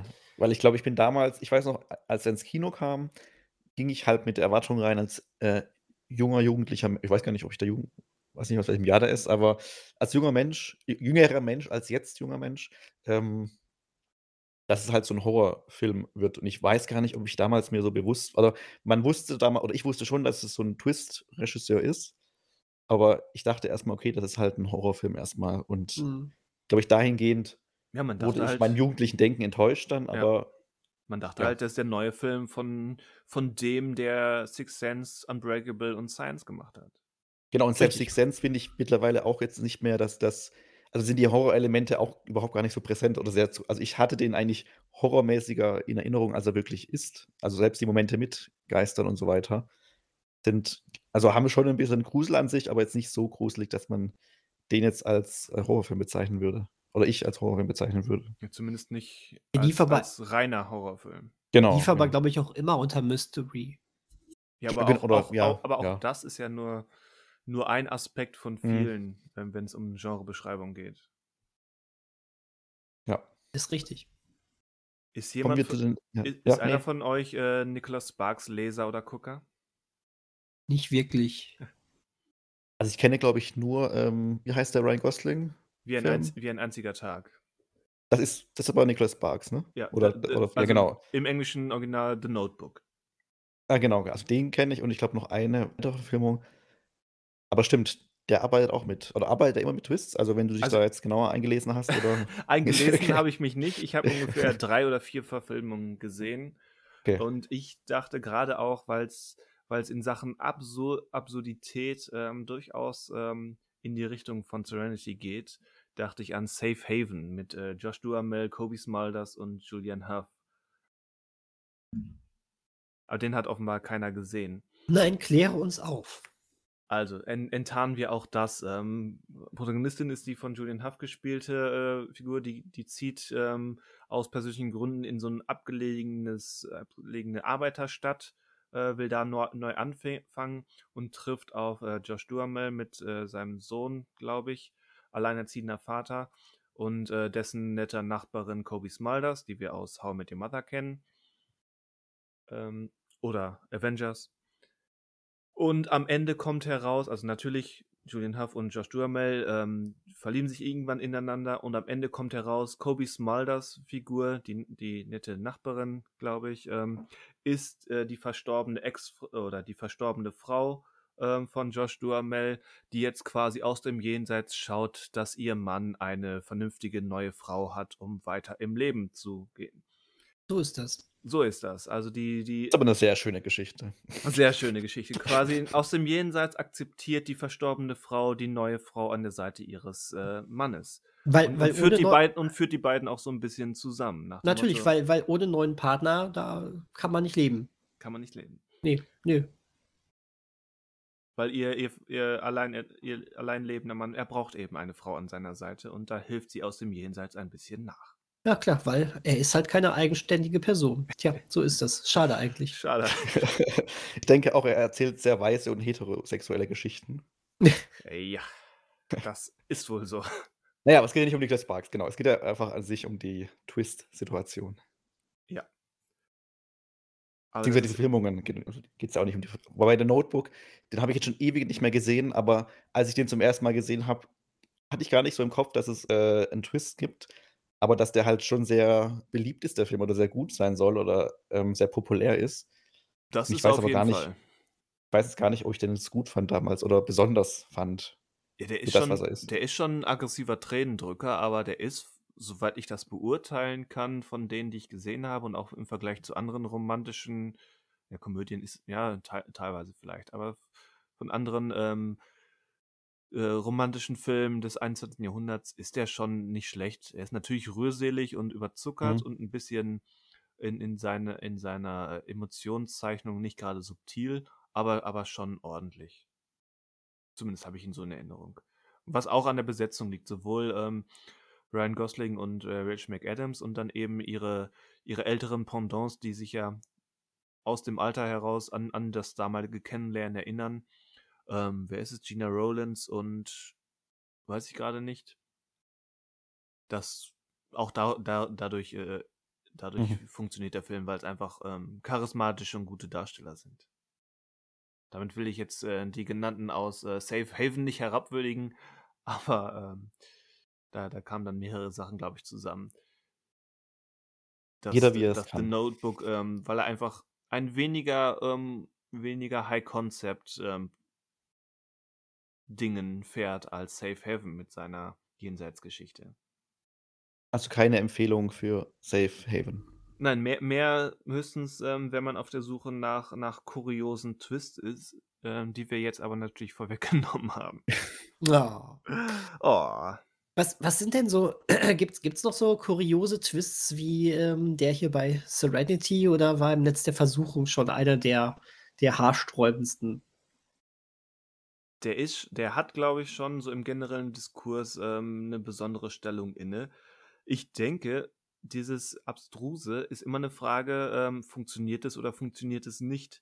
Wenn wir mal ehrlich sind, gibt es viele ähm, Twists und Offenbarungen, die einfach funktionieren, die aber trotzdem irgendwie absurd äh, sind.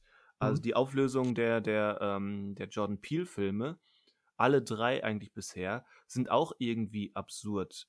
Was die Familie Mhm. bei Get Out macht, ähm, was, was, der, was der Hintergrund von den Doppelgängern in Us ist und was das Ding im Himmel bei, ähm, bei Nope ist. All das ist irgendwie absurd, aber weil es, weil Jordan Peele eben ein Könner ist, geht das immer auf. Ja. Genauso, ähm, ich hatte es vorhin schon angedeutet, den, ich habe vor ein paar Tagen mal wieder, ich glaube, in, genau, in der, in der Oscar-Nacht ähm, zum Warmwerden, habe ich äh, den alten Planet der Affen, die Erstverfilmung mit Charlton Heston nochmal gesehen. Und äh, ich denke, uns ist allen bekannt, ähm, was da die große Offenbarung am Ende ist. Ja. Ja, Mhm. gut. Ja, ja. Und im Prinzip ist das schon so ein Ding, äh, ähm, wenn man das falsch an, ansetzt, dann ist es im besten Fall so ein Augenrollende. Äh, ist ja klar. Aber ähm, der Weg zu diesem Ende, zu dieser finalen Erkenntnis, auch in Kombination mit der, mit der etwas plumpen, aber doch irgendwie treffenden ähm, Kernaussage von, von der zerstörerischen Natur ähm, des Menschen, ist das, ist das schon irgendwie rund, auch wenn es ähm, auf dem Papier erstmal als ähm, ziemlich weit hergeholt erscheinen würde oder unglaubwürdig. Ja. Von daher die Frage nach Absurdität hängt immer davon ab, ähm, funktioniert es oder funktioniert es nicht. Wobei ich glaube, gerade, der Film ist von 68, ne? Äh, ungefähr, ja. Ich habe es jetzt auf, genau habe ich es nicht auf dem Schirm, aber klingt passend. Ich glaube schon, dass das doch damals so ein ziemliches, ziemlicher Augenöffner war. So, wow, was? Ja, das war's. Also Der der, der, es das gibt, war der Planet? genau, es gibt so eine gute Handvoll an, an großen Offenbarungen der Filmgeschichte, ähm, sei es Psycho, sei es Planet der Affen, sei es ähm, ja, von mir aus auch, ähm, man muss wahrscheinlich sogar Six Sense hinzuzählen und natürlich ähm, das Imperium schlägt zurück. Die, die haben schon so einen Stellenwert, aber ja, das hat damals definitiv ähm, für Wellen geschlagen. Hohe Wobei Wellen das. Imperium schlägt zurück ist zum Beispiel einer dieser Fälle, die finde ich ganz, ähm, ganz spannend, weil das ist ein, das war damals ein riesiger Twist, der den Leuten wahrscheinlich die Socken aus dem Kino äh, ausgezogen hat. Heutzutage ist es keiner mehr. Nee. Das ist äh, so im kulturellen Gedächtnis verankert, dass äh, Darth Vader der Vater von Luke Skywalker ist. Das ist, ähm, äh, ja, das, das, das ist, da denken sich wahrscheinlich alle am Ende von das Imperium schlägt zurück. Hä, das wusste der gar nicht? Ja. What? Also, ne, das Ich war meine, du hast ja- wirklich du hast damals ja ein richtig einfach- krasser Twist. Genau. Und du hast ja jetzt auch einfach ähm, eine neue Generation, die das Ganze chronologisch, also ja, chronologisch gucken wird. Die, Ja, neu, die neuen richtig. Filme. Womit Ja, das das schon stimmt. Komplett anders ähm, aussieht. Aber es ist ja auch ein Twist, ich weiß gar nicht, aber George Lucas hatte sich das doch erst ausgedacht, als der erschienen ist, oder? Oder hatte das von Anfang an schon im Kopf gehabt, diese Verbindung zwischen Darth Vader und Luke Skywalker? Also, George Lucas behauptet, das Okay. war schon immer geplant. Ähm, ich, ich behaupte, und das behaupten viele, dass er das zumindest noch nicht bei, äh, bei Episode 4 wusste. Weil da gibt es ja auch keinen, also die einzige Grundlage, die gelegt wird, ist ähm, bei Darth Vader, man weiß, dass sich Obi-Wan Kenobi und Darth Vader irg in irgendeiner Form kennen oder halt eine Vergangenheit haben. Das wird schon im Film ja auch in den Dialogen klar. Da heißt es, dass Aber- Darth Vader äh, den Vater von Luke getötet hätte. Genau. Das wird bei Genau. genau. Episode 4 gesagt, genau. Aber mehr ist es ja. Also, das ändert jetzt nichts an der Sache, aber es ist gerade nur eingefallen, als ich dass ich mich frage, ob George Lucas das auch schon immer so als Twist geplant hatte. Also ich- Beziehungsweise, gut, er ich- wusste ja auch ich nicht, ob es eine Fortsetzung gibt. Nee. Aber ich schließe mich da eher Daniel an. Also ich glaube auch, das ähm, ist dann irgendwo bei der Konzeption von, von Imperium schlägt zurück, ähm, kam ihm die Idee. Ja. Und Mhm. das erklärt auch genauso wie die Sache mit, es gibt noch einen anderen Skywalker, dass Leia dann ähm, die Schwester von Luke ist. Ähm, Mhm. Ich glaube, hätte er das von Anfang an gewusst und so geplant, dann hätte es so ein, zwei Szenen in, in eine neue Hoffnung nicht gegeben. Richtig. Das stimmt, ja, ja. Aber weil du gerade noch äh, Psycho erwähnt hattest, da finde ich ja, der hat ja eigentlich so auch wieder zwei Formen von Twists, beziehungsweise ich finde die Offenbarung, wer jetzt hinter den Morden steckt, ähm, ändert aus Erinnerung heraus jetzt für mich gar nicht. Also ich würde den Film nicht anders schauen, glaube ich. Aber vielleicht auch deswegen, weil dieser Twist auch für mich nie, also dass ich den Twist kannte, bevor ich den Film kannte. Aber es passiert ja auch in dem, weiß jetzt nicht, ob man den spoilern, also spoilern kann. Also ich muss es gar nicht jetzt spoilern, aber es passiert im ersten Drittel ja auch schon was in dem Film, was man als Twist bezeichnen kann, der jetzt nicht den, das Gesehene verändert, aber das Ja, halt eine das- Entwicklung in die Geschichte bringt, die man nicht erwartet. Genau, Entwicklung. halt, also das würde ich eher so auf einem Level wie das, ähm, wie die erste Offenbarung ähm, bei The Village sehen, dass es eben eine neue Information ist oder Mhm. ein, ein kleiner Wechsel, sei es die Perspektive, weil auch das ist ja bei The Village der Fall, dass wir plötzlich einen anderen Protagonisten haben. Mhm. Ähm, und das ist eben so ein neuer Impuls für die eigentliche Handlung.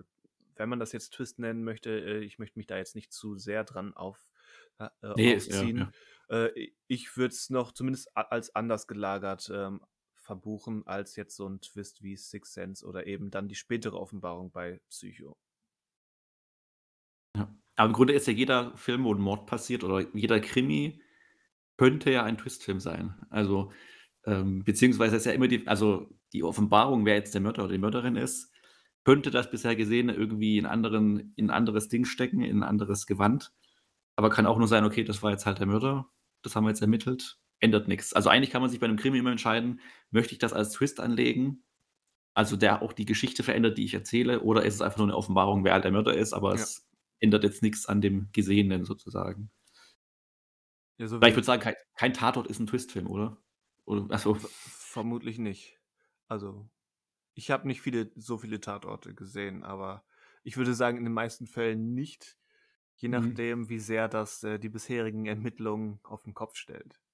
es sei denn, der Kommissar selber ist halt, äh, einer der Kommissare ist quasi der Mörder und ermittelt quasi mit, also so ein bisschen wie bei, gut, ich weiß nicht, ob ich jetzt diesen Friedrich Dürrematt-Roman äh, spoilern möchte, also wie bei einem Friedrich Dürrematt-Roman, dass Mache- quasi einer der Hau, hau Ermittler, raus. Dürrematt darf gespoilert werden. Ja, bei der Richter und sein Henker, ich glaube, das wurde aber auch schon mehrmals verfilmt, Mhm. ähm, ist es ja so, dass quasi der, ich glaube, der Assistenz oder der Nachwuchskommissar ist halt eigentlich der, der hinter dem Mord steckt, der da ermittelt, bei dem ermittelt wird. Und das wäre ja dann schon ein Twist in dem Form, weil er das bisher gesehen ja verändert, weil man dann weiß, okay, der Ja. ermittelt die ganze Zeit mit, aber ist es ja eigentlich auch. Und ähm, dann würde man beim Wiedersehen oder beim Wiederlesen des Buches ja dann nochmal anders das betrachten, das Ganze. Aber das machen ja nicht jeder Krimi, ist ja so angelegt, dass man den nochmal jetzt liest, weil man jetzt weiß, wer dahinter steckt hinter dem Ganzen. Richtig. Ich meine, Tenebre, den Argento-Film, den ich vorhin genannt hatte, der letztendlich auch so eine Auflösung, ähm, die das Ganze, die, da kommt man wahrscheinlich auch nach einer halben Stunde drauf, ähm, ist aber definitiv als Twist gelagert. gibt Oder- auch einen, äh, ich glaube, das ist nicht Argento, sondern Lucio Fulci, wo man, ähm, also bewusst die, ähm, die Person, die den Mord und die Morde begeht, in der Spiegel, einmal in der Spiegelung sehen kann, bei einer Vorbeifahrt. Und wenn man das weiß, dann sieht man halt quasi nach zehn Minuten schon, wer es ist.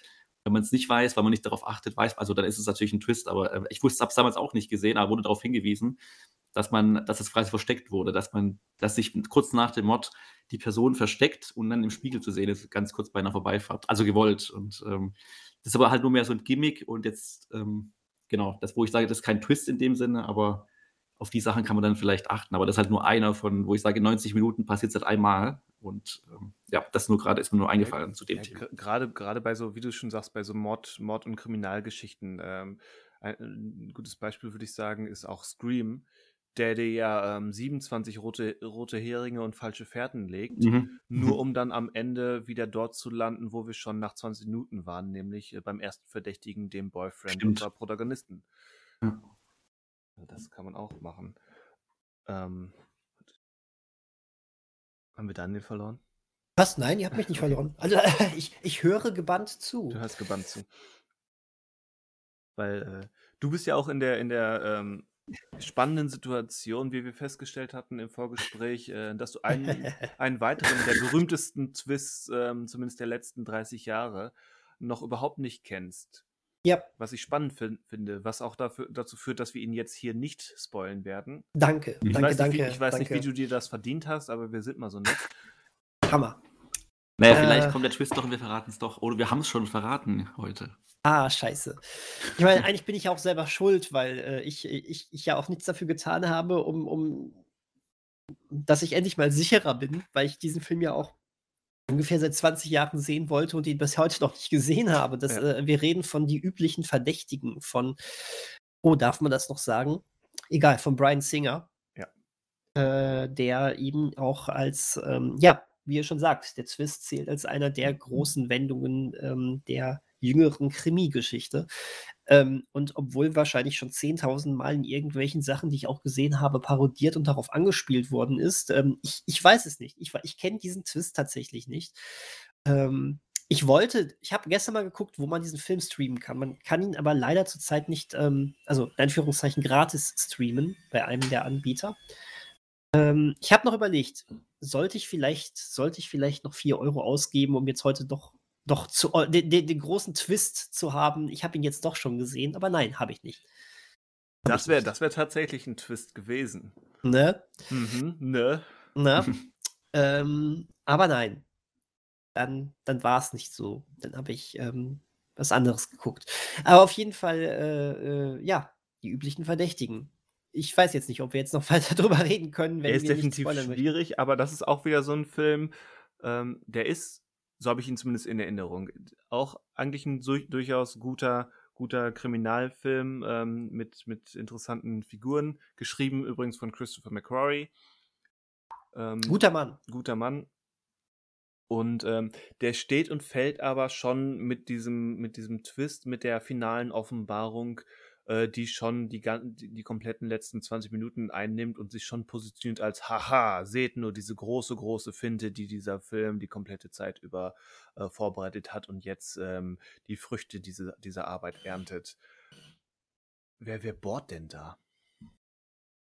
Ich Bei mir hier, niemand. Im Doch, hier- Hintergrund ähm, Ja, hier- ist, hier- ist ein Akkuschrauber aktiv. hier wird tatsächlich gebohrt. Das ist äh, sehr gemein, ja. Oder geschraubt. Oder geschraubt. Naja, egal. Egal. Ähm, wie gesagt, da, da, nimmt, ist einfach in der Art der Präsentation schon, ähm, nimmt dieser Twist eine, eine große, große Wichtigkeit ein. Während zum Beispiel bei Six Sense ist das natürlich auch lang und breit, aber das ist immer im Dienste von Figuren und Thema. Während ich bei die üblichen Verdächtigen argumentieren würde, da ist es schon dieses, dieses Schaulaufen, seht nur, haha, seht nur, was ich hier erzählerisch vollbracht habe. Nicht der Figuren, obwohl natürlich, ähm, das ist Teil dieses Twists, die Figur natürlich irgendwie auch eine Art ähm, Erzähler ist oder, oder ähm, eine erzählerische Funktion einnimmt. Aber es ist mehr so der Film selbst und die, die Verantwortlichen, die hier zeigen, hier seht nur, was wir hier für euch konstruiert haben. Mhm. Okay, okay, ich verstehe. Also eigentlich kein, also ich würde jetzt auch nicht sagen, ich muss ihn jetzt unbedingt offensichtlich sehen. Bei mir ist es ja eben auch Trotz- lange, lange Ah, her. Also okay. ich, wenn er mal Ja, bei auftaucht, auch, ja. wenn er mal auftaucht im, im Streaming, dann habe ich definitiv mal wieder Lust, trotz der, der, ähm, der genannten oder auch nicht genannten, es sind ja mehr als eine Person, ähm, Ja. problematischer ähm, Beteiligten. Stimmt. Ja. Ähm, aber ähm, grundsätzlich hätte ich schon Interesse, das mal wieder aufzufrischen. Weil ich ihn als durchaus ähm, spannend und nicht, zumindest nicht schlecht in Erinnerung habe. Na okay, ich bin, ich bin gespannt. Es war ja auch, es war ja die, äh, es war noch vor X-Men, ne? Es war Jahre noch vor X-Men, glaube ich, 1994 oder so. Äh, Schon. 94? Nein. 94? 95. 95. 95. Nur knapp daneben. Okay. Okay. Aber er müsste eigentlich, also ich sehe es nur gerade, ähm, weil wir ja der Untergang als IMDb-Film haben mit 8,2 als IMDb-Bewertung und die üblichen Verdächtigen hat 8,5. Oh oh.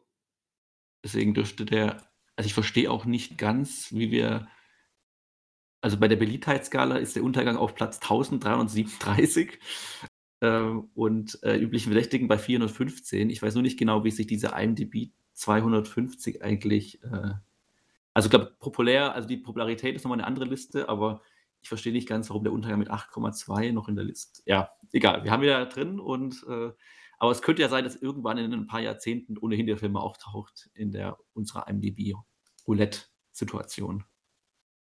So ist das. Also das heißt, er könnte uns äh, bevorstehen. Genau, aber ich, also ich habe gerade noch reingeschaut, also der letzte Film in der 52er-Liste hat eine Wertung von 8,0, das ist der mit dem Wolf tanzt. Das heißt, da- die üblichen Verdächtigen müsste auch irgendwo Ja. da drin versteckt sein, auf jeden Fall. Also Okay. wurde nicht, noch nicht down ge gewotet wegen Brian Singers äh, ah, auf Platz 41 befindet er sich. Ist gar nicht so weit unten. Ist es eigentlich, Ja. wo wir vorhin schon bei Matthew McConaughey waren? Ähm, ist es eigentlich bei, ist das bei Interstellar eigentlich auch ein äh, Twist? Ja, ne? Ich würd Christopher sagen, Nolan ja, ist ne? ja generell also ein Twist-Mensch, oder? Könnte man so sagen eigentlich. Also er ist schon bemüht, irgendwie ein Ende aufzubauen, was irgendwie Parallelsachen zusammenmontiert, aber halt auch irgendwie immer was offen lässt, so ein bisschen. Naja, Twist wäre jetzt nicht das Erste, was mir bei Nolan einfallen würde, aber äh, es ist auch nicht so abwegig. Ja, stimmt, Ähm, ist genau, vielleicht ist Twist der falsche. Also was Ja. er lässt, er macht eher offene Enden oder er macht was auf nochmal irgendwie, aber es ist kein Twist, das stimmt. Also die, der, der Kreisel in Interstellar ist jetzt kein Twist. Nein, äh, nein, in, ganz äh, genau. Inception ist kein Twist. Genau. Und Inception ja, hätte jetzt stimmt. für mich keinen Twist. Prestige allerdings natürlich. Ähm, Mhm. Wobei natürlich, okay, es sind mehrere Offenbarungen, aber da wird schon mit vielen falschen Pferden gearbeitet. Äh, und Memento eigentlich auch.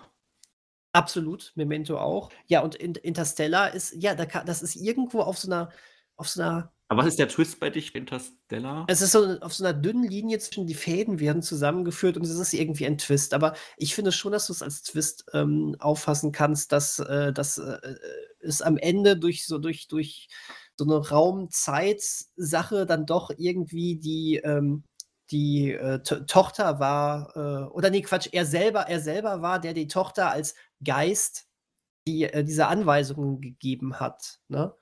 Mhm. Ähm, finde ich schon, dass man das als Twist sehen könnte. Es Es ist halt in sich sehr geschlossen, ne? Also das ist für mich ähnlich, warum ich eben mich so ein bisschen dagegen sperre, so ähm, bei The Village die erste Offenbarung als Twist zu, zu, zu ähm, kennzeichnen, weil es eben ähm, nicht als plötzliche Überraschung präsentiert wird, sondern eben als weiterführende Information innerhalb Mhm. der Handlung. Und da sehen wir wieder, es ist so eine, es ist manchmal so eine Linie, ne? Äh, so eine Grenze, äh, wo, wo irgendwie, ich würde jetzt auch, wenn mir jemand sagt, The Village hat drei Twists, würde ich ihm nicht widersprechen. Äh, ich verstehe aber auch eine Begründung dafür, dass es eigentlich nur einen richtigen Twist gibt und das andere ist eher, sind eher Offenlegungen. Ja, geht beides. Und da wären wir wieder bei beides. dieser, da wären wir wieder bei dieser Sache, ist, wann, ist ein Twist das, was es am Ende ist, oder kann es auch davor sein und naja. Hat jemand 24 eigentlich von euch geguckt? Wir haben doch schon mal lang und breit über 24 gesprochen. Ähm, Okay. wir haben Gut, also bei ich- Serien ich, bist ja gut, bei ich Serien hast du ja schnell zwei Staffeln tun. gesehen. Hm, Die okay. ersten beiden. Ich habe nahezu alles gesehen. Ich habe zumindest den ganzen Jack Bauer-Content gesehen. Und äh, das war ja auch, das hat sich ja teilweise haarsträubend, was dann, dann für Wendungen und Twists herbeigeschrieben worden sind. Da ging es nur um den Effekt. Da, äh, das war aber auch noch Serienzeit, wo man von Woche zu Woche geschrieben hatte, so ein bisschen. Und äh, die letzten Folgen wurden geschrieben, als die ersten schon lange ausgestrahlt worden sind, also innerhalb einer Staffel.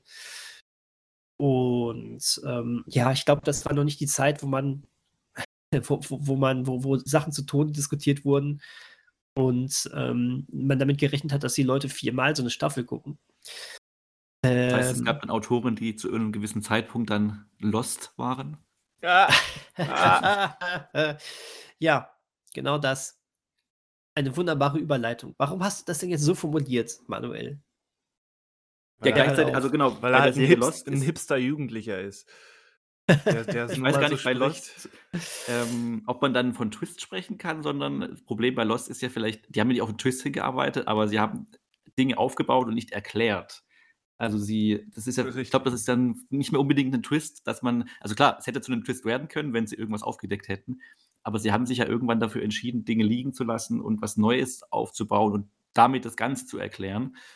Klar, man sieht vielleicht die Serie dann anders mit dem finalen Serientwist bei Lost jetzt, aber ähm, ja, ich, also ich Also es ist ja auch kein, ganz kein, kein Twist. Also ich würde dir da schon genau, zustimmen. genau, das meine ich die, halt, ja.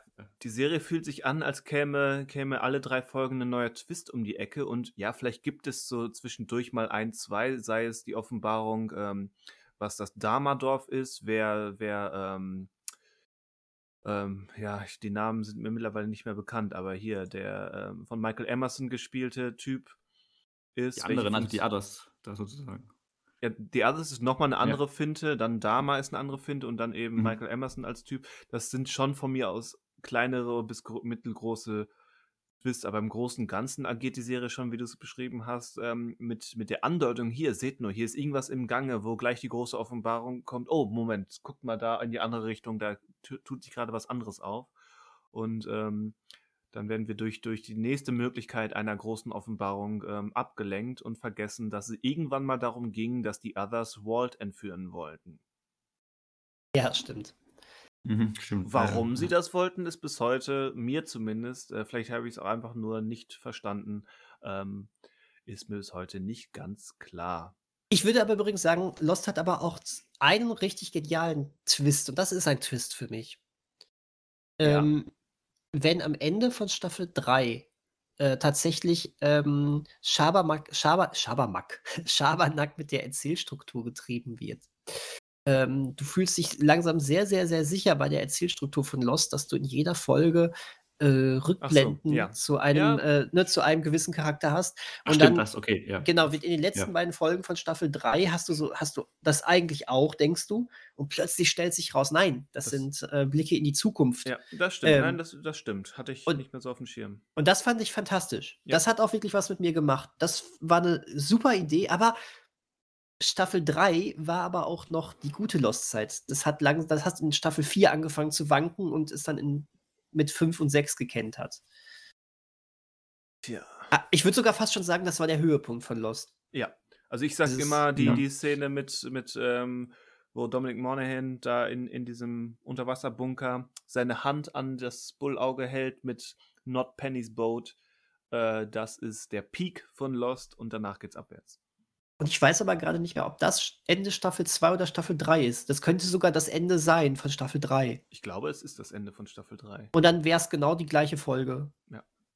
Die gleichen beiden Folgen. Ja, das ist, das ist so. Staffel 4 fand ich äh, noch irgendwie so okay. Ja, das ging es- wirklich abwärts. Genau, es geht abwärts, das heißt ja nicht, dass es sofort Müll ist und ich würde auch Genau. sagen, die Serie ist generell nicht sofort Müll. Nein, Es, nein. Es, ist, es ist ähnlich wie, wie die Game of Thrones Staffeln irgendwann auch einfach ähm, ja, an Qualität einbüßen. Die sind ja auch dann nicht sofort bei den Tiefen, die dann mit Staffel 8 erreicht werden. Nee, richtig. Ich würde sogar fast schon behaupten, Lost ist nie in diese Tiefen gekommen. Diesen krassen Absturz gab es nicht. Aber Nee, vielleicht war Lost aber auch nie so hoch. Vielleicht auch das. Das, ja, deswegen. Ich habe jetzt übrigens mal, tut eigentlich nicht mehr zur Sache zu unserem eigenen Thema, aber ich habe jetzt mal eben den IMDb-Generator angeworfen und klick mich hier, äh, habe jetzt 40 Mal die Würfel gerollt. Äh, bisher habe ich noch nicht die, die üblichen Verdächtigen erwischt. Äh, es kamen stattdessen nur die üblichen Verdächtigen, ne? Die anderen üblichen Verdächtigen. Genau. genau. Dann warten wir jetzt, bis es soweit ist. Bis es soweit Und- ist. Starten dann die Aufnahme nochmal neu. Ach so. Ach so, Wir sind wir jetzt schneiden das, plötzlich. schneiden das rein beim nächsten Das, Mal. das ist jetzt der Twist. Wir sind Al- plötzlich schon im IMDB-Podcast eigentlich. Also Buster Keatons, der General, habe ich jetzt zum vierten Mal gewürfelt. Das ist kein guter Generator, finde ich. Das gefällt mir nicht. Ja. Äh, ja, ich meine, es ist. Was, was halten wir fest? Also, äh, ich, ich, ich bleibe immer noch bei meiner These, äh, ein Twist ist wirklich dann gut, wenn er der Geschichte dient, wenn er gut eingeleitet ist, wenn er uns aber trotzdem sehr zu überraschen weiß. Ne? Und wenn du danach denkst, der Film war gut, aber das war die, das, das war nochmal das Sahnehäubchen, es war aber nicht alles. Äh, ne? Es ist le leider, das vergessen einige. Bei e- einigen Regisseuren oder bei einigen Filmen habe ich das Gefühl, es wird einfach nur so faul um einen Twist herum noch eine Geschichte herumgebaut, Genau. weil man Also sich für- denkt, ich habe da diese geile Idee. Also für, für mich ist auch der, der, der Mehrwert für ähm, Handlung, Thema, Figuren ist wichtiger als der Überraschungseffekt. Hm. Den, den ich aber bitte nicht zu vernachlässigen wissen möchte. Also, ich mag es. Ich mag, wenn es ein Überraschungseffekt ist. Ich fühle mich nur verarscht, wenn ich ein paar Minuten später denke. Bei mir kommt das dann erst so ein paar Minuten später meistens, wenn er gut gemacht ist. Wenn er schlecht gemacht ist, haue ich mir sofort die Kopf, äh, äh, die Den Kopf, vor, Kopfhörer- den Kopf vor die Hand, ja, Genau. ich auch. ähm, aber ja, wenn, wenn wie bei diesem High Tension äh, ich dann nur mit einmal drüber nachdenken schon denke, gut, das, äh, das, das haut hinten und vorne nicht hin, dann habe ich ja auch nichts davon. Dann, dann macht das. Es macht ja den Film, ein guter Twist lädt dich ja ein, diesen Film noch mit, äh, den Film nochmal zu gucken mit anderen Augen. Genau. Ähm, ein schlechter Twist äh, verhindert es vielleicht sogar, dass du einen Film, den du bis dahin gut findest, nochmal guckst. so ist es nämlich. Ich habe Ja. High Tension in meinem Leben einmal gesehen. Und Ja. er, ist mir, er ist mir noch sehr präsent mit den gro groben Zügen und ich weiß halt, ähm, dass es keinen Mehrwert hat ähm, mit dem Wissen um den eigentlichen Täter. Ja, ja, richtig. Ähm, Und das Aber- ist und, und, und, und trotzdem schien ja irgendwie eine Zeit lang ähm, Twist, also schien es ja irgendwie schon fast die Regel zu sein oder Genre äh, ähm, bestimmend zu sein, dass, dass äh, ge gewisse Filme einen Twist haben müssen. Das Ja, war eine äh Zeit lang im Horrorgenre ja äh, ein Muss. Guck, guck dir mal Saw an, wo mit Gen- genau. jedem Film versucht wurde, nochmal einen, einen ganz anderen Blickwinkel auf die Filme davor zu haben. Und Wir, wir haben gerade Ende der 90er und Anfang der 2000er ist definitiv eine Hochphase der Twists. Ja, Weil wir haben den Sense war 90er schuld. Six, Mhm. Six, Six. Sense und, und Fight Club ähm, haben wir da. Fight Club, Mhm. richtig. Stimmt, ja. Man könnte jetzt auch ein Argument machen, äh, dass die Matrix, äh, äh, das Matrix da auch mit reingespielt hat.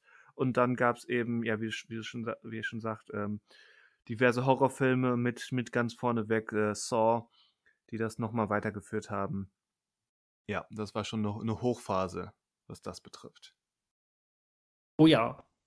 Und, und bei Saw hast du auch wunderbar gesehen, der erste Film war ein, ein großes Ganzes. Da war, der, da war der Twist nämlich genau das, was ich so gefordert habe.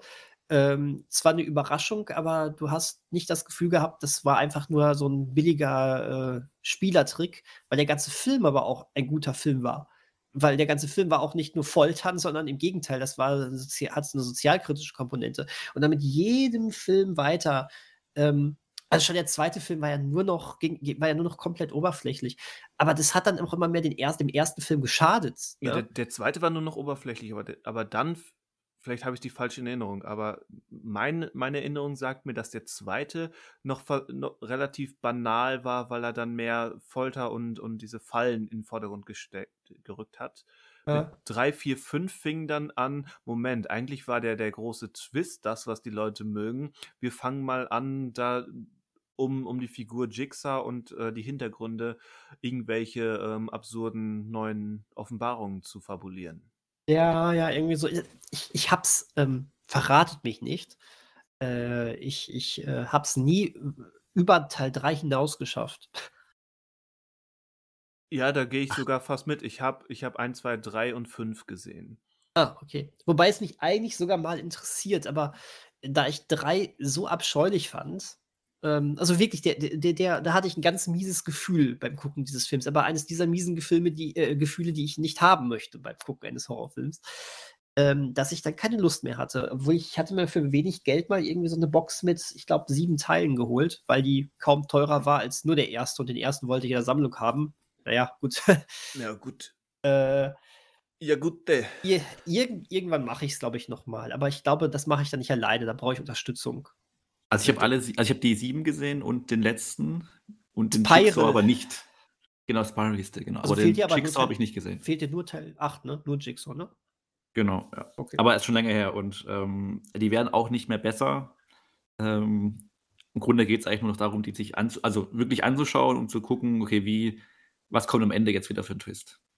ja, ja, Also das, das, ist wirklich nur der einzige Unterhaltungswert dann noch. Und die, einz die, die Fallen an sich und die, das, der Gewaltgrad, das ist äh, ja auch nur Gimmick weiterhin und ähm, erreicht nie das, was irgendwie Teil 1 auch erzählerisch geschafft hat, weil es wirklich nur noch, man wartet auf den Twist und hinterfragt, also hinterfragt den aber auch gar nicht mehr so richtig. das ist ja fast so, als würde man sich durch zwei Stunden Superheldenfilm kämpfen, nur damit man After-Credit-Scenes sieht. Ah, Wer tut denn sowas? Verstehe ich auch nicht. Haben die Leute nichts Besseres mit ihrer Zeit zu tun, Aber als zwei Stunden Podcast, äh, Superheldenfilme zu gucken? Aber ernsthaft. Wer- Aber ich glaube, wir können jetzt ja auflösen, äh, Richard David und Markus, dass ihr es seid. Wir hier im Lanz und Brecht Podcast sind. Boah, Alter. Warten Das war, Twist. das, das, war kein, das, das war kein Twist, das war jetzt einfach nur geschmacklos. ja, ich, ich twiste mich jetzt in die Toilette. Du, das ist also das Beste. Äh, äh, ja, Also Kon- oral, oral verbal. wollte wollt, wollt ich gerade sagen, das kommt aus allen Öffnungen raus, ne? Mhm. Bäh. Als guter Podcast könnte man einfach laufen, man springt einfach von bekannten zu bekannten Podcast und imitiert diese. mhm. Pod Podcastception. Genau, da weiß keiner mehr. Ein was Podcast, ist. Pu Podcast-Puree. Und damit wären wir wieder am Ein- Anfang bei ein Everything Püree. Everywhere All at Once. Püree. hm. Podcast-Püree, ja. Das, ein- so sollten Das sich mal ein Podcast das ist nennen. doch, ja, das ist ein schöner Name. Ist ein guter Vor allem, weil, weil, wenn du zehn Deutsche fragst, wie schreibt man Püree, kriegst du mindestens sieben verschiedene Schreibweisen. Äh, wie Buffett. Mhm. Ja, Püree von Python, PY und dann Reh, wie das Reh im Halt. Ja. Also P-Y-R-E-H. Ein. Püree. Ich meine, dass du das weißt, Manuel, war mir klar, aber das weiß halt der Durchschnittsdeutsche nicht. Hä. Ja. Ja. weil er auch Kartoffelpüree kannte ich als Kind auch nur als Kartoffelbrei. Oder ist das gar nicht dasselbe? Das ist im Prinzip dasselbe. Es gibt aber wahrscheinlich ähm, regional unterschiedliche ähm, Regeln, in Anführungszeichen, wie ein Püree auszusehen oder zu schmecken hat. Das heißt, je nachdem, in welchem Bundesland Es gibt ja auch Leute, die, sa die sagen dazu weder Kartoffelbrei noch Püree, sondern Kartoffelstampf. Richtig. Genau, deswegen sollten wir unseren Podcast auch in jedem Bundesland anders nennen. Also passend zu der Püree, Brei oder äh, Stampf Schreib, äh, Mundart des Bundeslandes heißen wir Podcast Püree, Podcast Brei oder Podcast Stampf.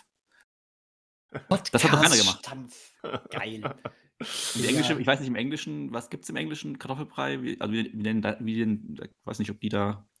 Smash Potato. Pot Smash Potatoes heißt Ah, okay. Das Als- ist also der Smash-Podcast. Als ich letztens auf So, einer Fun- Fortbildung Fun, war, Fun, Fun, Fun Fact: Smashed heißt auch total betrunken.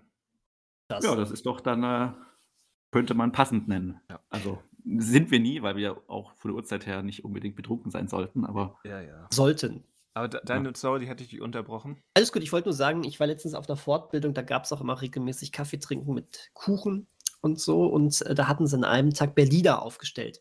Und Ah, wir kamen da mhm. auch aus, naja, ganz Deutschland will ich nicht sagen, aber schon weit verbreitet. Und da, da kam dann eine, ähm, eine äh, Kollegin, die sieht dann diese Berliner so geil, es gibt Pfannkuchen. Oh. Was dann eine riesengroße Diskussion äh, am, am Tisch äh, mit sich gebracht hat, dass das keine Pfannkuchen sind. Sie kannte das als Pfannkuchen. Ich weiß jetzt gar nicht mehr, aus welcher Ecke sie kam. Also Krapfen kann ich ja noch verstehen. Das Ja. kenne ich noch. Aber Pfannkuchen zu Dann hab- Berlinern? Ja, dann haben wir auch gesagt, ey, Pfannkuchen sind platt. Also- Was, seid ihr bescheuert? Pfannkuchen ist ja- platt. in der Pfanne geht ja, also wie, wie macht man denn einen Berliner in der Pfanne? Also, Ja, was weiß ich, da, da, da wird ja der Berliner in der Pfanne verrückt. Aber ich glaube, sie wollte wahrscheinlich irgendwie äh, von Welt wirken und vermischte dann Begrifflichkeiten. Ja, aber sie, sie, das, war- sie hat vehement gesagt, nein, nein, nein, nein, das war kein Versehen. Das heißt Pfannkuchen bei ihr. Ja, aber auch nur bei ihr. Wahrscheinlich. Fand ich aber sehr lustig. Ja. Wo ist denn bei ihr? Also wo Äh, ist ich habe das? ja gesagt, weiß ich, weiß ich jetzt leider nicht. Wobei, mehr. wenn man es googelt, man findet auch Berliner Pfannkuchen nach DDR-Rezept und hat auf der Abbildung dann äh, Berliner. Also, also Berliner, äh, na gut, okay. Was ist richtig? Berliner oder Pfannkuchen? Fragt Was, Google. was ist das? Also in Bayern, in Bayern heißt es Krapfen, in Hessen Kreppel, Kreppel. der restliche Westdeutschland Teil nennt sie Berliner. Genau in, Haupt, genau, in der Hauptstadt wurden sie vermutlich erfunden, doch kurioserweise nennt man Berliner in Berlin Pfannkuchen. Also ist, hat sie da schon recht. Also Ah, dann schien sie, scheint sie aus dieser Ecke zu kommen. Interessant. Ja. Ähm, ja, das ist übrigens der Twist dieses Podcasts. Äh, wir reden plötzlich nicht mehr über Filme, sondern über Essen. Berliner und Ja, Pfannkuchen. weil wir alle Hunger haben und jetzt uns in den Podcast-Feierabend verabschieden. ich glaube auch. nicht gefrühstückt oder wie? Ich habe gefrühstückt vor dem Podcast. Ja, Ja, aber das ist doch auch schon wieder ewig her. Eben. Eben. Eben. Richtig. Ja, äh, ich, ich habe irgendwie das Gefühl, wir haben eine Million äh, Filme mit, äh, oder gute Filme, Gespoilert. auch mit Twists. Nö, da waren wir heute, glaube ich, sehr human. Angesichts Ähm, des Themas haben wir das noch gut ähm, in der Wa so in Andeutung gehalten. Mal mehr, ich mal woll- ich weniger. wollte gerade wollt sagen, ähm, wir haben Wir selbst, nicht wir haben verloren selbst, das Psy selbst das, den Psychotwist haben wir nicht beim. Namen genannt. nicht Ja. diesmal. Nicht dies. Beide. Das war mit Sicherheit beide schon nicht. irgendwann mal.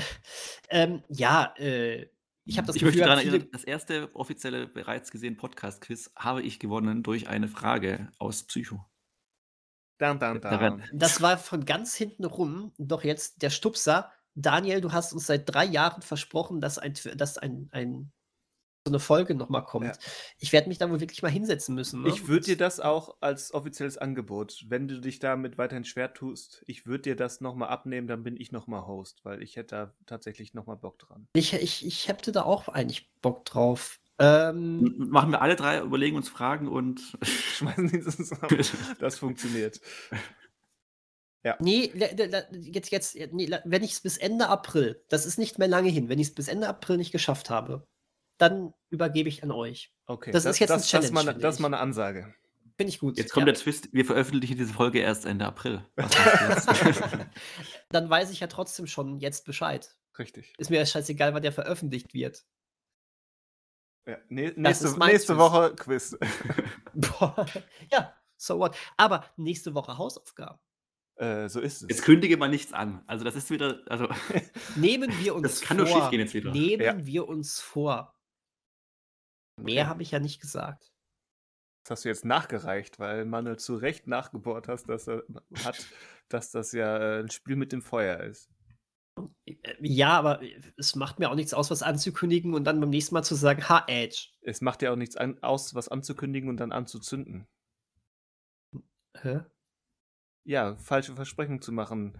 Ach so. Die, die Hoffnung unserer Zuhörer auf Hausaufgabenbesprechungen äh, in Flammen aufgehen zu lassen. Das nennt sich Zuschauerbindung. Bindung. Ja, Aha. das ist so. Fuck, da muss ich nächstes Jahr, nächstes Mal ja wieder einschalten. Ach so macht man das. Richtig. Mhm. Wir versprechen ja nichts Falsches. Wir ordnen es zeitlich nur nicht richtig ein. Verstehe. Es wird kommen, nur wer weiß wann. Irgendwann. Richtig. Äh, Also ich glaube, mein größter Erfolg bei Ankündigungen bleibt einfach, ähm, ich will bei Twitter mal so einen äh, Account machen, wo ich nur so alte Simpsons-Folgen äh, so rekapituliere und äh, vielleicht wird darüber mal gesprochen von- in irgendeinem Podcast. Oder auch nicht. So, die anderen sind schon weg. Ähm, das war äh, die pure äh, Verzweiflung, gerade du gehört bzw. nicht gehört hast. Ja, äh, was ich eigentlich sagen wollte, ich glaube, das Gefühl, wir haben ganz viele Filme mit geilen Twists gerade nicht besprochen. Wenn euch da draußen, liebe Hörer, irgendetwas einfällt, was ihr so an ähm, guten Twists oder vielleicht auch an wirklich abstrusen und schlechten Twists so habt, äh, was euch auf der Seele liegt, raus damit. Wir sind ja auch für, äh, für neue Tipps oder Anti-Tipps immer zu haben. aber also raus, wohin? Du müsstest schon deine Privatnummer nennen, dass du das auch irgendwie Ab ins. For ab ins Forum von bereitsgesehen.de. Da wird es passend zum Erscheinen dieses Podcasts auch wieder ein, ein Thread geben. Ein Thread. Mhm. Da könnt ihr drunter schreiben und dann sagen, was ist ein Twist? Christian, so. möchtest du noch irgendwas sagen? Oder also meldet sich die ganze Zeit schon? Sollen wir dich dran nehmen? Gut, ähm, wer Christian hören möchte, äh, Das- bleibt einfach das- dran am Podcast. Und Das hat dem Christian die äh, Sprache verschlagen. Vielleicht auch besser so. Gut, dann machen wir die Verabschiedung einfach so. Äh, aber wir hören uns jetzt gleich auch noch. genau.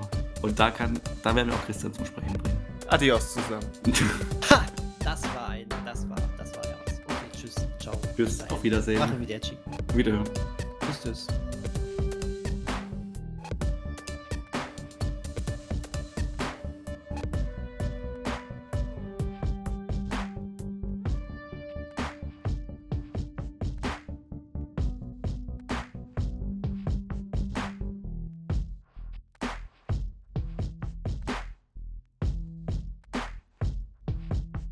Wenn das nicht improvisiert ist, dann weiß ich auch nicht, weil das ist doch nicht gut. Und ja, da habe ich währenddessen mal schon meinen ersten Kaffee getrunken. Und, äh, Da hattest du den jetzt Kaffee aber- auf. und den zweiten jetzt, um irgendwie wieder ins Leben zurückzufinden. Und ähm, Also die Geschichte des Lebens, leicht gekürzt, hat dich aus dem Leben katapultiert. So, Es hat ihn aus dem Leben Sozusagen, ja. gekürzt. gekürzt. also ich werde natürlich noch zu Ende schauen, aber ähm, Natürlich. bin schon bis, also ich bin enttäuscht. Ist das besser oder noch schlechter als ähm, der Bully-Paraden-Film? Den jemand gesehen? Äh, Ich habe den Ich hab gesehen, den- tatsächlich, ja. Der war, glaube ich, auch mal bei Prime und ich habe ihn, ich habe auf jeden Fall ihn angefangen. Mhm. Ähm, aber mit dem Wissen, dass der schon sehr äh, schlecht ankam, glaube ich. Und dann war ich, glaube ich, eher wieder überrascht, dass es doch von produktionstechnisch und so weiter gar nicht so schlecht war. Ja, produktionstechnisch ist es Michael Herbig. dass genau, der, das hat man schon ein bisschen gemerkt, aber, Auf jeden Fall. Also- aber der ganze Film war ja. schlecht. Der war richtig, richtig schlecht. aber ich würde fast sagen, dass es fast besser ist als das, was ich jetzt da gesehen habe. Aber Oh ähm, vielleicht auch aus dem Ding heraus, das sind ja Figuren und so weiter, treten ja auf aus seinen bisherigen Filmen. Da hat man vielleicht schon so, ganz gefährlich jetzt für Christian, aber schon einen nostalgischen Touch vielleicht Ja, das gehabt. ist nicht gefährlich, das ist genau das, was ich sonst gesagt hätte, aber halt nur Okay. negativ gemeint, dass das äh, Ja. eine billige emotionale Abkürzung ist. Das Ja, stimmt, ist auch so. Mir fiel gar nichts zu irgendwas ein. Das ist so. Also, es sah gut aus teilweise, wirklich, aber war schrecklicher Film. Ähm, ja. Du hast halt sowas wie Max Giermann spielt als Klaus Kinski Jesus. Das ist sozusagen der Gag. Aber daraus wird überhaupt nichts mehr gemacht, weil er spielt einfach nur das, was er in sonst zehn immer Minuten macht. totgetreten. Genau, und er macht halt das, also er nutzt die Zitate und die ähm, Eigenschaften, die er sonst halt auch spielt, wenn er Klaus Kinski spielt. Und das, also es kommt gar nicht zusammen. Also es ist halt keine Idee dabei für einen Gag, wo man irgendwie sagt, oh, das ist jetzt aber gut oder äh, das ist aber jetzt lustig gewesen.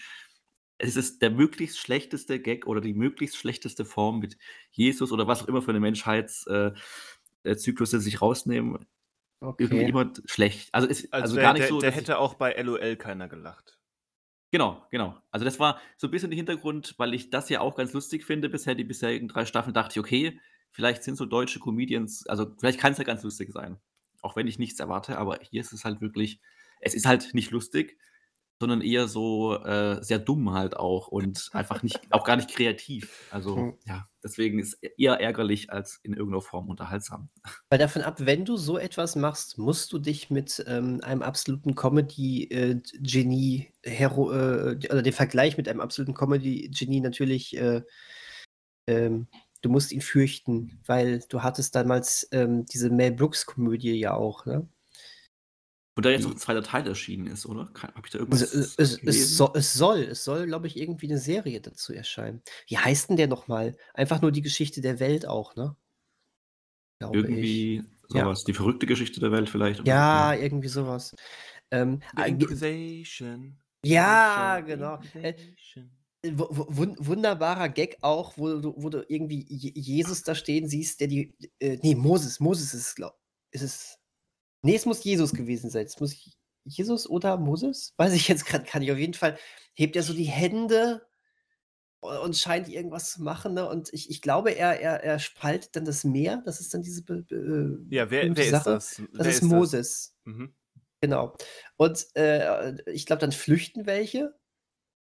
Und dann dann siehst dann siehst du die ganze Zeit, dass hinter ihm irgendjemand mit der Pistole stand und irgendwie sagt, so, und jetzt gib mir endlich deine, deine Brieftasche oder sowas. Großartig. Ähm, man muss es gesehen haben. Ich, fand, ich, ich fand's gut. Ich mag aber auch Mel Brooks generell sehr gerne. Ähm, und es fehlen mir noch viele ältere Filme von ihm. Ich habe bis heute die Frankenstein Junior gesehen und das musste man mal nachholen. Der ist gut und Blazing Saddles muss man äh, gesehen haben. Glaube ich. Den hat man doch bei ähm, bei welchem Thema hat er den? Äh, ja, jetzt, jetzt, das möchten wir gerne wissen, ne? Wo hatten wir den? Wo hatten das wir mit den? fiktiven äh, Musik, äh, Musik, ich will, ich will die ganze Zeit Musicbands sagen. Also, äh, Musicbands. Me meinst du diese Hitler, äh, äh, dieses Hitler-Musical? Achso, nee, also Producers, fiktive Producers Musik muss man natürlich auch sehen, genau. Wir hatten doch mal dieses, wo wir auch um das Famous und sowas gesprochen hatten. Also genau. Ja, ja, richtig, ja. Ja, genau, da war ja. der mit. Ja. Und da gehört doch auch Blazing Saddles dazu, ne? Also ich habe den nicht gesehen, deswegen äh, frage ich. Warum gehört da Blazing Saddles dazu? Da ist, dann, nee, dann verwechsel ich den Das grade. ist ein Western. Ja. Also The Producers okay. macht da mehr Sinn. Ja. Weil eben, es da gedacht. eben das, das, das, das äh, Nazi-Musical gibt. Ja, dann habe ich ja. den Titel irgendwie, einen anderen Titel irgendwie im Kopf. Warum, warum habe ich gerade plötzlich Team America im Kopf? AIDS, AIDS, AIDS, AIDS, AIDS.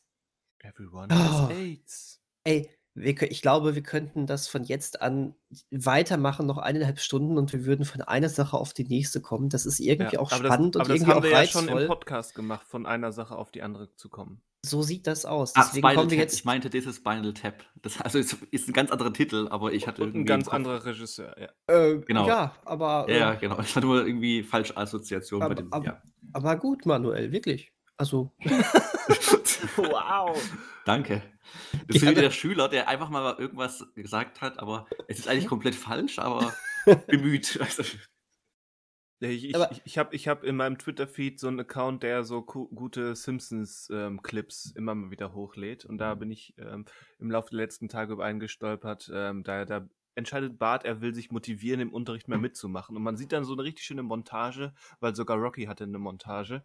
Ähm, wie Bart dann im Unterricht, Mrs. Carabapple stellt eine Frage und Bart hebt sich. Sie stellt eine Frage, Bart hebt den Arm und so weiter, meldet sich und so weiter. Wir sehen aber nie die Antwort. Und das geht dann wirklich so mit Musikuntermalung, so, so sechs, sieben, acht Mal, dass er sich meldet und dann beim neunten Mal hebt er wieder den Arm. Bart Simpson, wenn du noch einmal dich meldest und eine falsche Antwort gibst, dann schmeiße ich dich raus.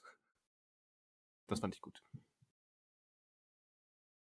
So, ich hebe mich jetzt auch und sage Tschüss. Das war ja voller Erfolg, meine Anekdote. Okay. Notiz an mich. beim nächsten Mal sparen. Naja, hast du jetzt äh, Gelächter erwartet oder schallendes Lachen? Manuel, Ein- wir sind ein- schon raus. Eine wir sind Reaktion, raus. ein, zumindest irgendeine Reaktion, Aus, außer wir, wir, wir schalten jetzt ab. Ende. Tschüss. Wiedersehen. Tschüss. Bis bald. Also wir sind noch on air, Daniel. Wir nehmen weiter auf. Wir lachen über diesen Witz jetzt noch ein paar Minuten. Das ist ja kein Witz, das war eine Anekdote über einen, eine Simpsons-Szene. Aber okay. Ja, aber über die wir hätten lachen sollen, oder? Also die, Ja, also, ja, also, Entschuldigung, kommt, Du nicht, hast- kommt, kommt nicht wieder vor. das, Tschüss.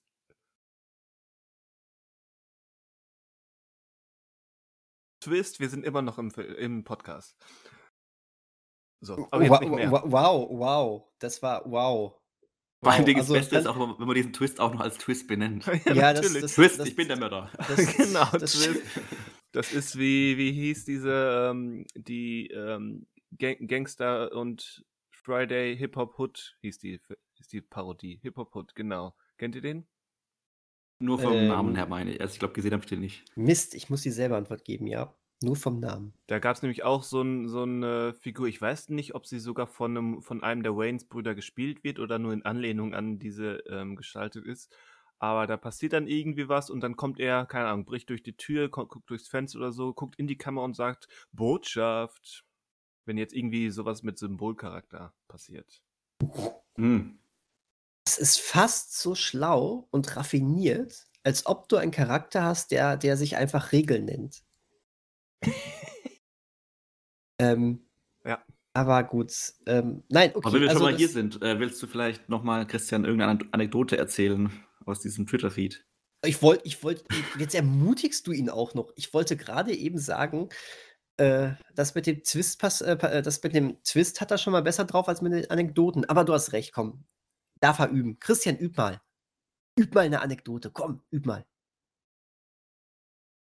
Hallo und willkommen zum bereits gesehenen Podcast. Wir sprechen über Filme und Serien und